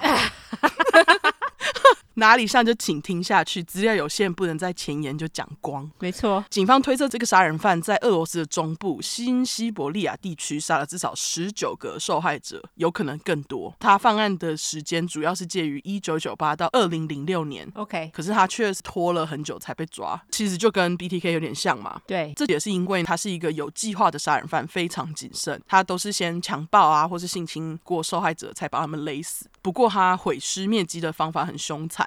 除了分尸啊，还有砍头，烂肉到爆，大家最爱的烂肉啊，没错。而且就连维基百科上面还写说，就是因为太烂肉，也是为什么媒体在报道受害者背景资料少之又少的原因。哈。OK，也是因为烂肉，所以警方找不太到这些受害者的身份。总之，怕烂肉的人请斟酌听这个故事哈，因为就是切东切西的。嗯，是说双鱼在我们击败狼星座统计表终于升到第四名，和那个母羊、金牛、双子并列。我们会 我们会努力找五个双鱼，让双鱼拿回宝位。只要五个哦。好努力，我们会努力的。对，我们努力。那这个人的名字叫做，我不念俄文，我就直接照我会念的念。好，Evgeny Chablinsky。对，欢迎俄语很厉害的人来纠正我的发音。没有啦，也不是纠正，就是欢迎俄语很厉害的人就直接录音，然后传给我们听。对，我就可以就是念正确的给大家听。那总之，故事里面这个 Chaplinsky，我就叫他死鸡。好，连三级人民都有鸡耶，真的。属鸡粉块，属鸡的粉块，你们好。对哦，对了，我想说，可能有人想知道死鸡是属什么，我就有去查，他跟我一样属蛇哎。哦，真的哦。对，不过还是要讲他死鸡。死鸡被媒体给了好几个称号，因为他就杀了十九个人啊。这些称号就是他用可怜受害者的命换来的。好，一开始不要太激动。没错，他被媒体给了 Maniac of Novosibirsk，或者是 Novosibirsk Maniac。那这个 Novosibirsk 就是新西伯利亚地区名。这两句的意思都是。新西伯利亚疯子，然后他还被称作 Novosibirsk Rapper，就是新西伯利亚撕裂者。嗯，总之我就先从他非常少的背景资料开始介绍。他的生日是一九六五年三月十四号，刚就说了是大家期待已久的双鱼。我有发现他这个生日刚好是四十九块比利生日后的一个月的情人节，哦、没错，对、呃，白色情人节，对，白色情人节。可惜的是，死鸡小时候背景不可靠。不过呢，他成年后曾经帮俄罗斯在苏联时期的政府情报单位 KGB 工作，他是主要负责看守俄罗斯边境的警卫。那后来苏联瓦解之后，死机就继续在政府机关当警察，直到就是九零年代末期才从警察工作离开。在这边我不确定死机真正离开的理由是什么，不过他就跑去当了计程车司机。那我找不太到他的小时候的背景，但是我却找到他支持一样是 KGB 出身的俄罗斯现任总理普丁带领的党。嗯，是说我觉得普丁会一直连任下去，因为他去年不是在三四月的时候提出宪法修正案，打算改成就是他可以继续连任吗？OK，原本定是在去年的四月二十二号举行，结果就因为武汉肺炎投票办不成，被迫延期。我想说他应该有小小的恨中国一下吧。总之，今年四月终于让普丁愿望成真，他就签了这个连任的法，自己签哦。后来好像是有投票还是怎样，我没有去细查。总之这个案子就是过了。哦，那目前普丁可以当总理，当到二零三六年，还有十五年任期。是他很爱这份工作，硬要当到七十二岁，非常。他本来一任是多久啊？我感觉他当了很久呢。他当超久的啊，他好像一任是不知道是四年还八年哦。他好像已经当了十几年了耶。对啊，一直都是他哎。我以为他就跟那个中国的习大大一样，习维尼一样，就是。万年总理啊！我不知道俄罗斯的政治是怎样。对啊，因为就不熟，如果熟的人可以跟我们讲一下。总之，他们的法就是可以随便让总理这样改。对，就随便自己要该怎样就怎样。我觉得他应该就会当到二零三六年。哦，绝对会。我们就等着看。对，而且我觉得他身体很好。他看起来身体真的很好。对，说真的。对，没错。对，感觉他就是一个狠人。对，好，回到死机。好，一九九八年的十月，三十三岁的死机结婚，对象是一个叫做 Vera 小维的女生。嗯，小维在当地是一个很成功的牙医，长得超漂亮。之后我会附照片。好，不过我觉得就是俄罗斯女生一般都蛮漂亮的，就是了。哦，是。对，后来小维和死鸡一起生了两个孩子，我没有小孩的详细资料。一家人在邻居的眼里就是完美的家庭，大家都觉得死鸡除了是个好丈夫，还是个好爸爸，而且又是个非常善良、经常关心他人的好人。可是殊不知，死鸡婚后不久就开始乱杀了。哦，你看双面人。对，哦，对了，我看到一个粉块跟我说，我很常讲就是猴。哦。然后他就答说，好像谁不知道把什么东西弄破了，嗯，就他跟朋友就对看了一眼，说：“吼！”就说这是我很常用的语助词，两个人就相视而笑。你看，你声音真的很有影响力耶！真的感谢大家哈。总之，你看双面人，这就是 BTK 特质啊，因为他就藏得很好嘛。没错，没错。对，他在婚后大概一个多月左右，从这时候开始，新西伯利亚市 Novosibirsk 陆续开始有性工作者离奇消失。其实这也就是因为性工作者就是死鸡。多大部分针对的杀害对象。嗯，性工作真的是又辛苦又危险，永远不知道什么时候会遇到什么样的客人。对，那死机的弃尸地点通常是遍布在郊区，像是树林里面啊、垃圾掩埋场，或是高速公路旁边的那种路肩草地之类的。它就是没有一个固定模式，它弃尸的地点也没有一个固定的地方，就是非常随机。于是死机的案件让警方花了很多时间才能够把这十九个受害者是来自同一个杀手这件事情连在一起。这样，那不管怎样，要是等一下我没有特别提到发现受害者的场所，就是我没有找到他的资料。不过就是在上述这些偏僻的地方，好。那因为受害者资料，我觉得每个都要提，所以等一下几乎每个都会讲到。好，一九九八年的十一月十九号，俄罗斯警方在新西伯利亚郊区发现一名受害者的无头尸，无法得知死因。但是尸体上呢，有用完残留下来的保险套，这也就让警方推断无头尸是被性侵后才被杀的。俄罗斯警方曾经试图用 DNA 来模拟这具无头尸的长相，最后还是没有辨认出他的身份，成了在美国会被叫做 Jane Doe 的无名女尸。对，优质复习时间，Jane Doe，没错，复习好多次了，真的不知道俄罗斯有没有什么特别的称呼哈。后来，这位受害者就因为被认为是死鸡手下的第一个受害者，后来就被俄罗斯警探称他为 Woman Number One，就是一号女人，一号受害者。好，隔年年初，一九九九年二月二十六号，警察发现第二位受害者，那她是一位十九岁的性工作者，名字叫做 Evgenia S 的部分尸体。过了两个月，直到四月十九号才找到剩下的身体部位。哈。这边我不确定部位是怎样，所谓部位是有有头吗？我找不到。OK，反正他就只有说部分就对了。对他就说 body parts 这样。OK，好。等一下你们就会知道比较多他是怎么切的。好，因为前面还没有这么多细节。总之，第二位受害者他身上也有凶手留下来的保险套。啊，对了，刚刚忘了讲，接下来我要是有用号码来叫受害者，就是因为警方给他们号码，一些是因为找不到照片，怕大家会乱，所以就叫他们号码，嗯，没有对受害者不敬的意思哦。对，哦、没错，为了故事方便进行，就这样叫他们。OK，总之这个受害者我们就叫他二号。嗯，警方经过调查之后，就发现他们在找到尸体前的一个月，一月二号那天，其实就是二号最后一次被亲友看到。不过一些和二号生前比较熟的朋友，却在警方找到尸体的五天前，二月二十一号。收到他的讯息，其实就代表非常有可能是凶手死机发的。OK，可是因为证据不足，警方最后还是无法定论二号确切被杀死的时间以及死因。不过应该就是介于一月二号到二月二十一号这段时间。OK，而且警方推测有极大的可能二号是被凶手给勒死的，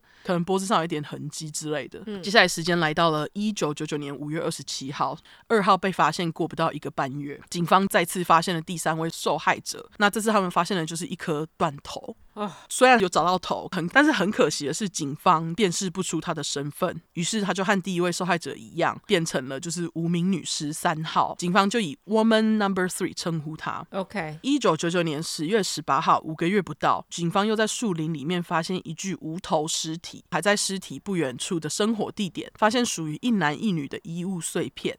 可是再次无法辨认身份，嗯，就这名可怜受害者就成了无名又无头的受害者四号或五号。那这边会不确定他的顺序呢？其实也是因为在两个礼拜后，警方又在十一月二号找到了一具无头尸。可是这具无头尸他没有辨认出身份，他的身份是二十八岁的 Svet，好难念，Svetlana A，OK，A、uh. 是他的那个姓氏的缩写。我在这边就叫他小 A。好，会给他名字其实也是因为他是目前为止调查资料当中。最多的一个，所以他其实是四号或五号其中一个。对，OK，就是因为警方在得知身份之后，就发现原来就是一个月前，在四月哎，在十月二号的时候，早就已经有人帮小 A 报人口失踪。嗯，所以很有可能在警察发现上一具无头尸的时候，小 A 已经死了。哦，OK，对，那小 A 他在生前是一个深受毒瘾产生的性工作者。尸检报告结果出来显示，小 A 身上不只有多处淤青，还有骨。骨折以及被刀戳的伤，身上还有一些莫名其妙的那个磕痕。等一下我才会跟你们解释那是怎样的磕痕。好，就跟前几位受害者一样，小 A 先被性侵啊，然后再被杀害。警方也第一次在小 A 身上发现足够的精液，得以保留下来。这个精液呢，也就成为以后破案非常重要的证据之一。OK，楚快听到现在就知道精液代表什么。DNA，对，没错。对，我们四十五块就有特别讨论用 DNA 破案的案子哦，没听过的人有兴趣去找来听。听过重刷，没错。接着时间来到两千年的四月，也就是警察找到小 A 过了五个月的时间。六害受害者的六害六害六号受害者的尸体陆续在三个礼拜当中左右的时间被当地居民发现。他们先是在四月一号发现六号的断手，四月十七号才找到六号已经被切了乱七八糟的身体。Oh my god！真的被切了乱七八糟。他除了断手啊、断头，胸部的部分也被切掉，甚至是心脏都已经被挖出来，不在身体里面了。Oh my god！你说胸部的部分被切掉是被切奶吗？对。哦。Oh. OK，就是奶被切掉，然后心脏也被挖掉了。哦，太恐怖了！四月二十一号，警方才找到能够用来确认六号身份的头，等于说几乎全身都找到了啦，只有那个胸部跟心脏没有找到。嗯，于是他们就发现六号的身份呢，是一名叫做 Svetlana S 的二十一岁年轻女性。她原本是在学校上课，后来休学，才开始做性工作。嗯，最后一次六号被看到的时间是当年的一月十九号。哦，那等于说她被杀。害的时间就是非常有可能是在一月十九号到四月之前这段时间。Svetlana 好像是蛮普遍的俄罗斯名，没错，受害者里面就有好几个都是这个名字。OK，他就有点像 Mary 一样的名字，像春娇、志明，是不是？对，我是怡君，怡君，对对对对。当年五月底，调查记录里面被称作 Woman Number Seven 七号女人的双腿，分别在两千年的五月二十七号以及六月九号被同两个高中生发现。什么叫做被？被同两个高中发现，被同样的两个男高中生发现，被同样的哦，你说那两个高中生分别发现的两只腿，然后是在不同的时间，没错，一次发现一条，他们就跟那个三十三块的芭芭拉一样，超衰。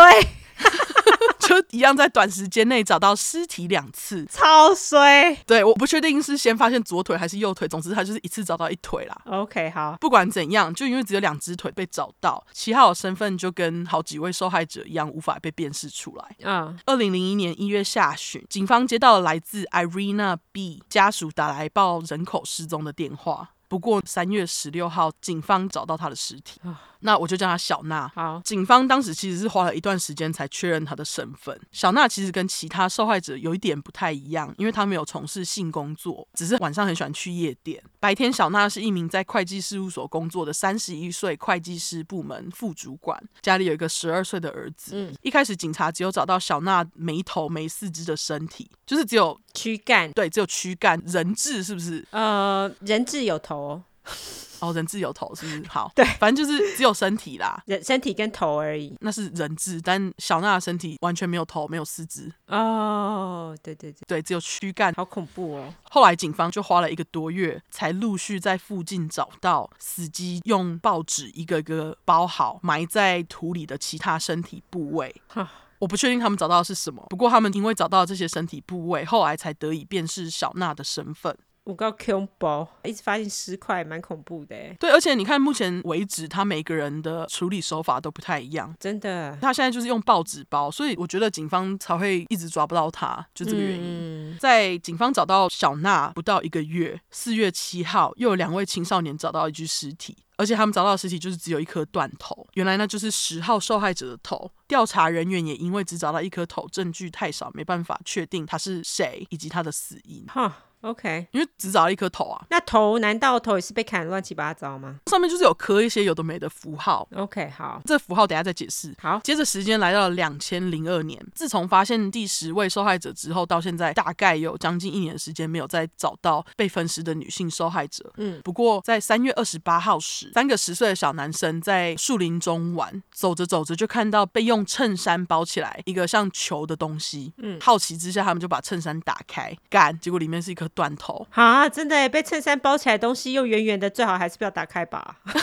对，而且还在树林里面发现。对啊，啊，太恐怖了。对，小男生应该是没有这样干啦。对啊，是没有。不过应该创伤到不行。一定啊！一打开一颗头，谁不创伤啊？我不是小男孩，我都创伤。对，而且我没有找到就是头的状态是怎样。到底是腐烂到一半，嗯、搞不好也很惨，对不对？对对对，反正不管怎样，你发现一颗断头就是会创伤。对，那包头这件衬衫，后来警方也发现这是一件男性衬衫，就认为这个衣服应该是属于凶手的。嗯，不过就再次，因为他们除了头以外没有找到其他部位，这名受害者就成为了 Woman Number Eleven 十一号受害者。好，在这边帮大家统整一下，目前为止从一开始到现在，大约过了三年又四个月的时间，警方已经发现了十一个女性尸体。而且很多都不完整。嗯，虽然他们很努力的想要找出凶手，不过由于超过一半受害者是无名女尸，证据太少了嘛。嗯，对凶手的身份也毫无头绪，而且这些人被弃尸的手法跟地点都很不一，所以他们这时候还是没有把这些案子都连在一起。OK，而且凶手杀人的速度似乎已经开始慢了下来，没有像一开始这么频繁。他们下一次找到尸体的时间是隔年二零零三。OK，在二零零三年，他们总共发现了两具尸体。四月十九号找到的受害者呢是 Woman Number Twelve，十二号受害者一样，因为只有找到断头，身份无法被辨识出来。那十二号被找到的场景是这样的：有一对兄弟为了找那种生活用的木头，进到山里面找那种断掉在地上的木头嘛，就翻来翻去讲，结果在翻某一一群一群木头嘛，叫什么？某一群木头。一堆木头啦，一堆木头，一群木头，他们可能是自己聚集在一起的啦。你叫他们一群也 OK，一堆一堆，好好，突然忘记量词。总之，他们就在那里翻一堆木头，翻一翻，十二号受害者的头就掉出来了，嗯、就是被盖在木头下面，吓死。对，吓得马上报警。原本只是想要找木头，结果发现一颗头。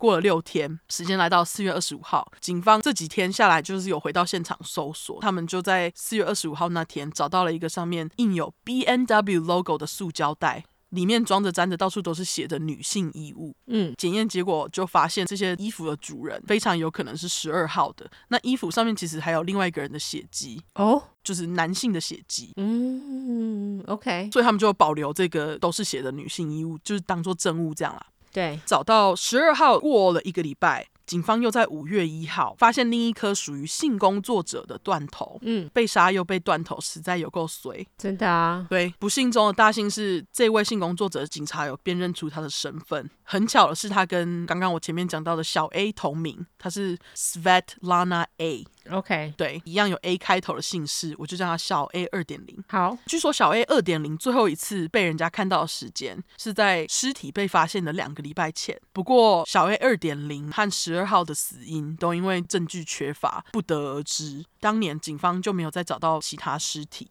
可是，在接近年底十一月二十八号时，一位叫做 Irina P 的女孩出门后就再也没回家了。我就叫他小 P。好，他其实也就是警方记录当中的第十四位受害者。他的尸体是在隔年的五月十号被发现。大家有注意到小 P 的身份有被辨认出来吗？这其实也是因为他的尸体被放到就是毛衣里面包起来，保存的够完整，警方才有办法辨认。啊，对。可是让人家心碎的地方是，死机用来包裹小 P 尸块的毛衣，是小 P 在十一月二十八号离家前，他妈妈怕他冷，要他套上的毛衣。哦。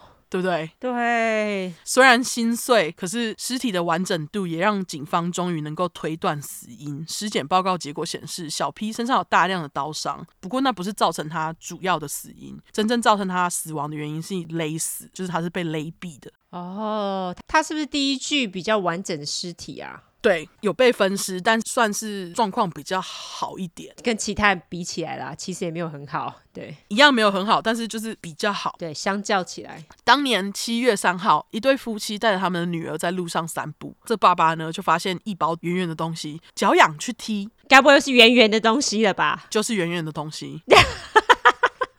很烦欸，我就觉得你不要乱提，好不好？真的，因为他一个乱提，Woman Number Fifteen，十五号受害者的头就滚了出来。哦，也还好，他踢了一下啦，不过就对，就是才能找到他的头啦。对啊，不然就找不到。嗯哼，虽然警方一样曾经尝试着用就是十五号的头来模拟受害者的肖像来找人，嗯，可惜最后还是无法辨认他的身份，再次变成只有号码的 Jane Doe。OK，下一个受害者是一名三十一岁的性工作者 Maria Shul Maria Shamilova。OK，好，好难念。对，大家都叫她 Masha，跟你刚刚那个一样。哎、欸，真的哎，玛夏，嗯，我的娃娃。对，但是我要叫她玛莎。跟五月天的玛莎不一样哦。废话。好，我甲你上好的高架，你对我已经不尴尬。OK，好，怕大家因为细节太少睡着，唱个《志明与春娇》叫大家起床。好，对，回到故事，那呃，玛莎和前几位这样。没有，你那个那很好笑，你自己回去听你就知道。OK，好，那我就把它留着好了。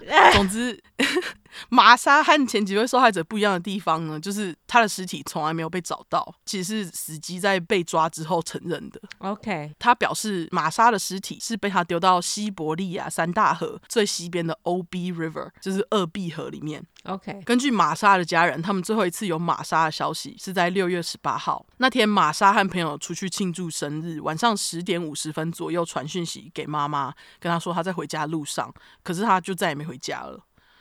过了大概三个礼拜后，玛莎妈才在七月七号向警方报失踪人口。后来朋友就告诉警方跟玛莎妈说，他记得最后看到玛莎是他就是上了死机的计程车。死机是计程车司机吗？对啊，他后来当完前警察就跑去当计程车司机啦。哦，OK，好，对。警察为了调查，就找到了司机那边，嗯，就在他的计程车上找到了玛莎的手机。我们听到这里就觉得，哎，那就是你的啊，对不对？因为有手机嘛。对，哎，玛莎真的后来当计程车司机，我居然马上忘记。好，是司机，不是玛莎。哦，我刚刚说玛莎吗？对，司机 是司机。拍谁？司机是计程车司机。没错，没错。虽然他们找到玛莎的手机，不过很可惜的是，因为死机是前警察嘛，嗯，他知道怎么应付警方的质询，加上警察除了手机没有找到别的证据，最后就很可惜的没有继续对死机做进一步的调查。嗯，时间来到了当年的九月底。分别有两组民众在九月二十七号和十月二号发现被警察命名为十七号和十八号的女性尸体。嗯，十七号在九月二十七日被一位经常到山中的采菇人，在新西伯利亚水库附近发现一个被用牛仔裤包住的头。哦，他真的很喜欢用衣服把头包住，哎，可能就是不要让人家直接看到吧。嗯，为什么不埋起来之类的？还是因为他们都是冰，很难挖洞？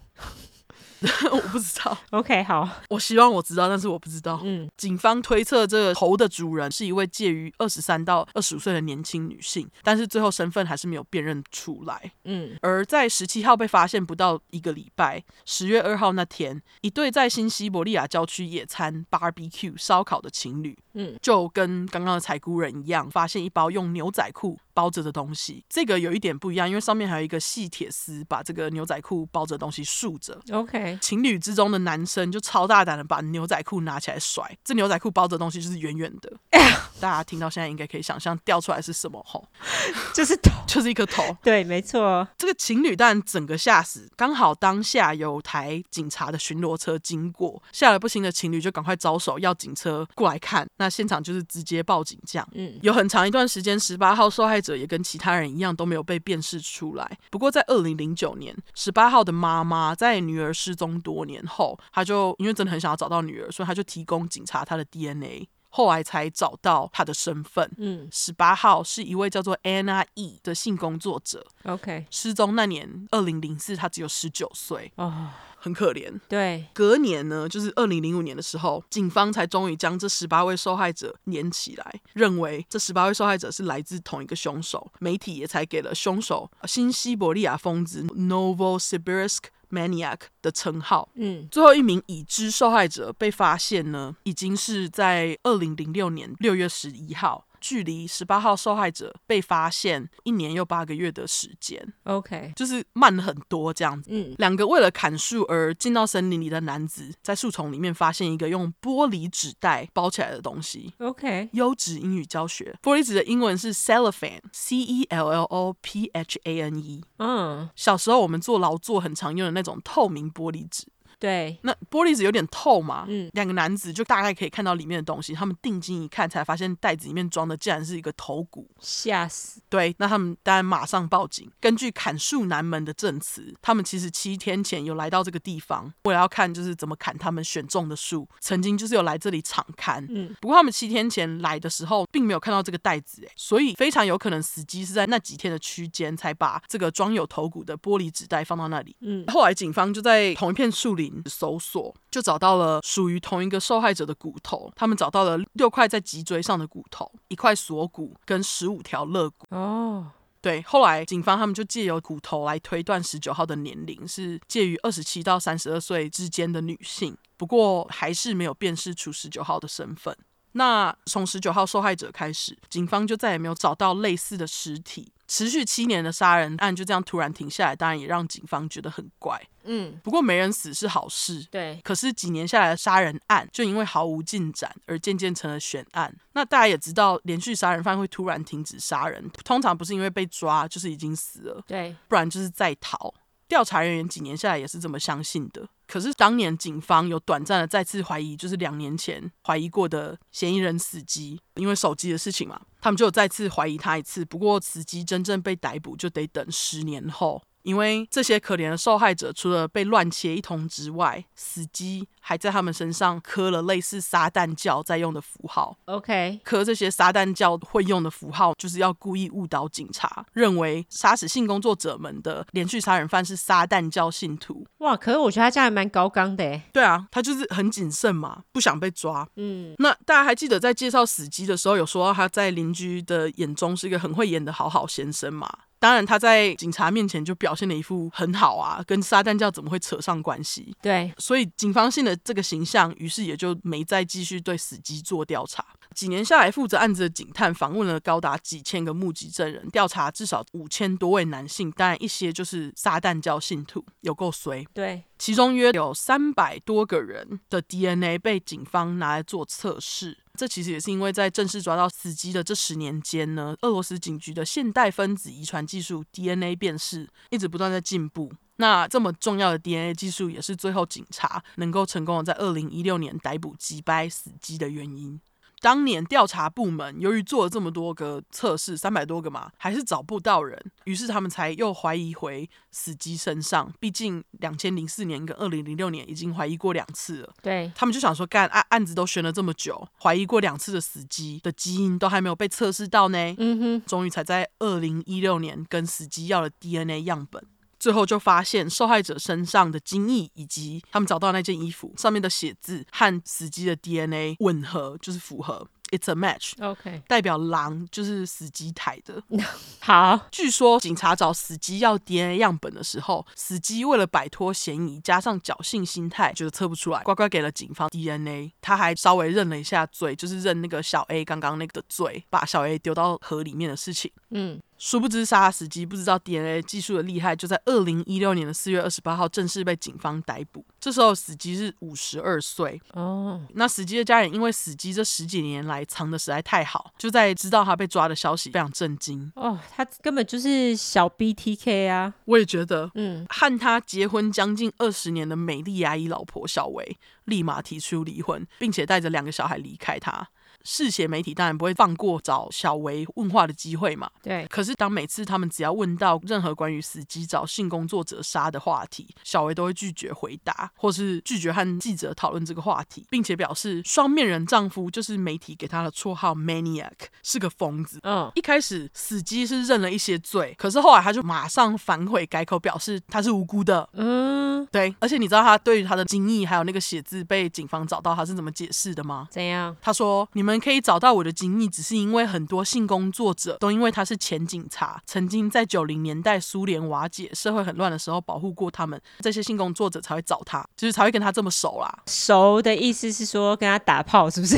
对，他意思就是说，后来他在当上计程车司机之后，这些性工作者才会继续跟他打炮。他跟他们实在是太经常打炮了，所以在这些受害者体内找到他的精液是很正常的啦。啊、哦，真是放屁耶！对啊。为什么这么刚好？他们死前就给你打炮，对不对？对啊，真是。然后，击败的死机还表示：“我是前警察呢，怎么可能会伤害受害者？保护他们都来不及了。”啊哈，就是很爱狡辩的击败话。很快的审判终于开始了。那在一年多的审判期间，法院请来超过八千多个证人出庭作证。最后，陪审团就在二零一八年三月六号正式以杀人罪判死机无期徒刑。嗯，那原本认罪，后来改口表示自己是无辜的死机，马上表示他是被逼着作证的。一开始会认罪都是因为被逼的啦。然后他就一直跟大众说他不是什么新西伯利亚疯子，并且立马在当年提出上诉。而俄罗斯最高法院竟然就在死机的上诉下驳回陪审团判的无期徒刑。Why？我不懂，但是当年九月十二号，整起案件就因为他的上诉被迫重新就是回到审判。不过还好，审判只经过了两个多月，没有像之前那么久。嗯，陪审团就再次以杀害十九名受害者的杀人罪判他终身监禁。他们是没有死刑，是不是？对，他们没有死刑啊。Oh, OK，那死机必须各付给八位有被辨识出身份的受害者家属，嗯，一百万俄罗斯币卢布。OK，俄罗斯币卢布优质英语教学时间。Ruble, R-U-B-L-E。好，这个一百万俄罗斯币卢布就等于美金大概一万五千两百元，四十五万台币左右。嗯，最后死机就被送到传说中很可怕的俄罗斯监狱。据说在监狱里面，死机就有跟其他囚犯说，他认为性工作者是社会的害虫，而且死机还承认过十九位受害者以外的别的受害者啦。嗯，所以才会被怀疑说他杀的人是至少有十九位到更多这样。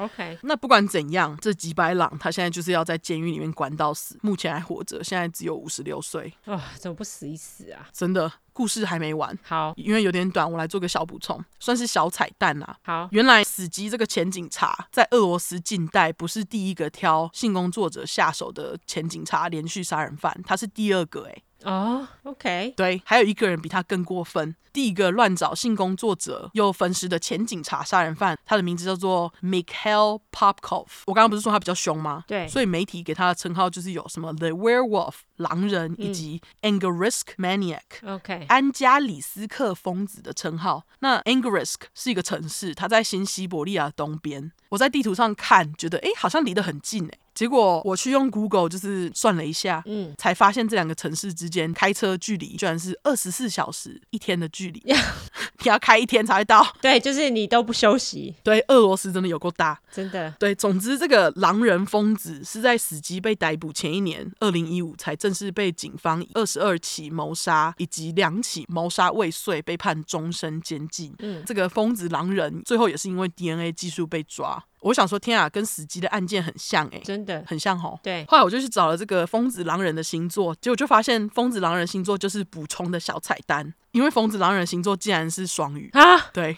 既然也一样是双鱼，双鱼直接加二，可以这样吗？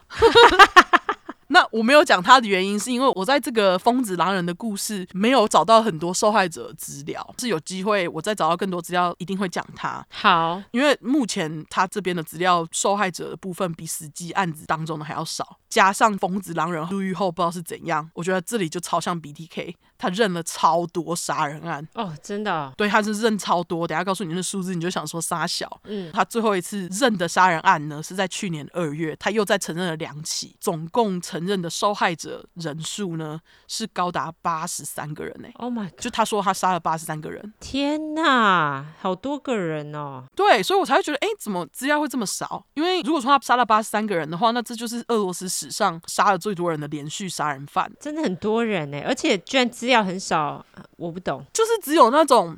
大致上的资料，就像说杀的手法是这样，是这样，是这样。可是单个单个的，我几乎找不到。不过不管怎样，因为这就是他自己一直认罪嘛，真的数字是怎样，只有他自己知道。嗯，那最后我想要快速讨论一下，二零零六年后到二零一六年间这十年，为什么警察会没有再发现其他类似受害者这件事情？因为这个地方我觉得有点悬。嗯，由于资料不多，有好多可能。我猜测是，也许死机就是像 BTK 一样，因为生了小孩、家庭的关系而暂停。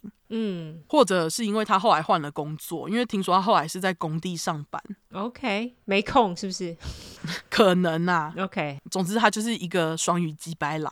没错哦，他真的非常像 BTK 耶。我觉得除了在认罪的部分没有像 BTK 一样侃侃而谈，其他部分其实基本上都蛮像的。嗯，非常像。对，那这就是我今天要讲的战斗民族连续杀人犯死机乱砍头的案件。好，非常精彩，他真的蛮烂肉的，很烂肉啊！真的就是这个故事资料不多，就是在靠这些可怕的、可怕的烂肉撑场。真的好好晚安，好啦，你有一件事要分享？对，我有一个非常正向的事情要分享。我觉得非常的让人感动。嗯，Michael 有一个侄女，她叫做 Kira。Michael 是 Olive 老公。对，那他有一个侄女叫做 Kira。Kira 小时候就是对男生好像没什么兴趣，我们也没有觉得怎样。最近我们就是看到 Kira 的照片，就觉得哎，他变得跟以前比较不一样，就是比较中性这样子。嗯，那最近 Kira 他就是跟全家人都讲说他是 gay，他是同志这样子。他他几岁？他现在十岁，好早熟哦。对，我就像小拉好了，小拉以前小时候刚出生的前几年是被他嫂嫂的爸爸带的，OK，就是等于说阿公阿妈带的。对，哎，外公外婆带的，外公外婆也是阿公阿妈。对对对，OK，这个外公他就很鸡掰，从小就是一直跟 Kira 讲说，女生就是没地位，女生就是次等。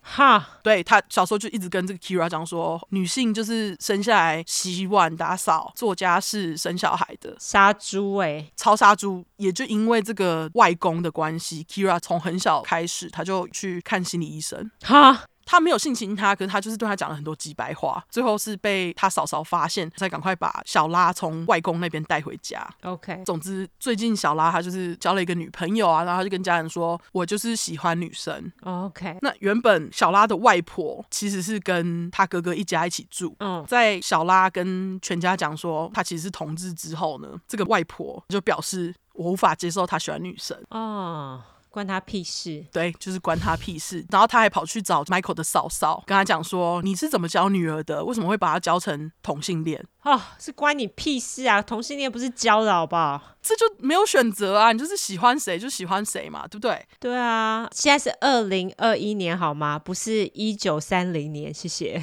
对，完全就因为这外婆这么机掰，最后 Michael 的嫂嫂就把妈妈，就是外婆给赶出去了。嗯、哦，好爽哦，超爽！他就跟他说：“你不认同我女儿喜欢谁，那你就可以滚。”啊，超爽的。对，因为他女儿跟妈妈闹翻。我就觉得天啊，完全支持，真的哎，妈妈就是要这样挺自己的女儿。对，总之我就觉得这这个故事非常的励志，真的哎，好励志哦，妈妈就是要这样子。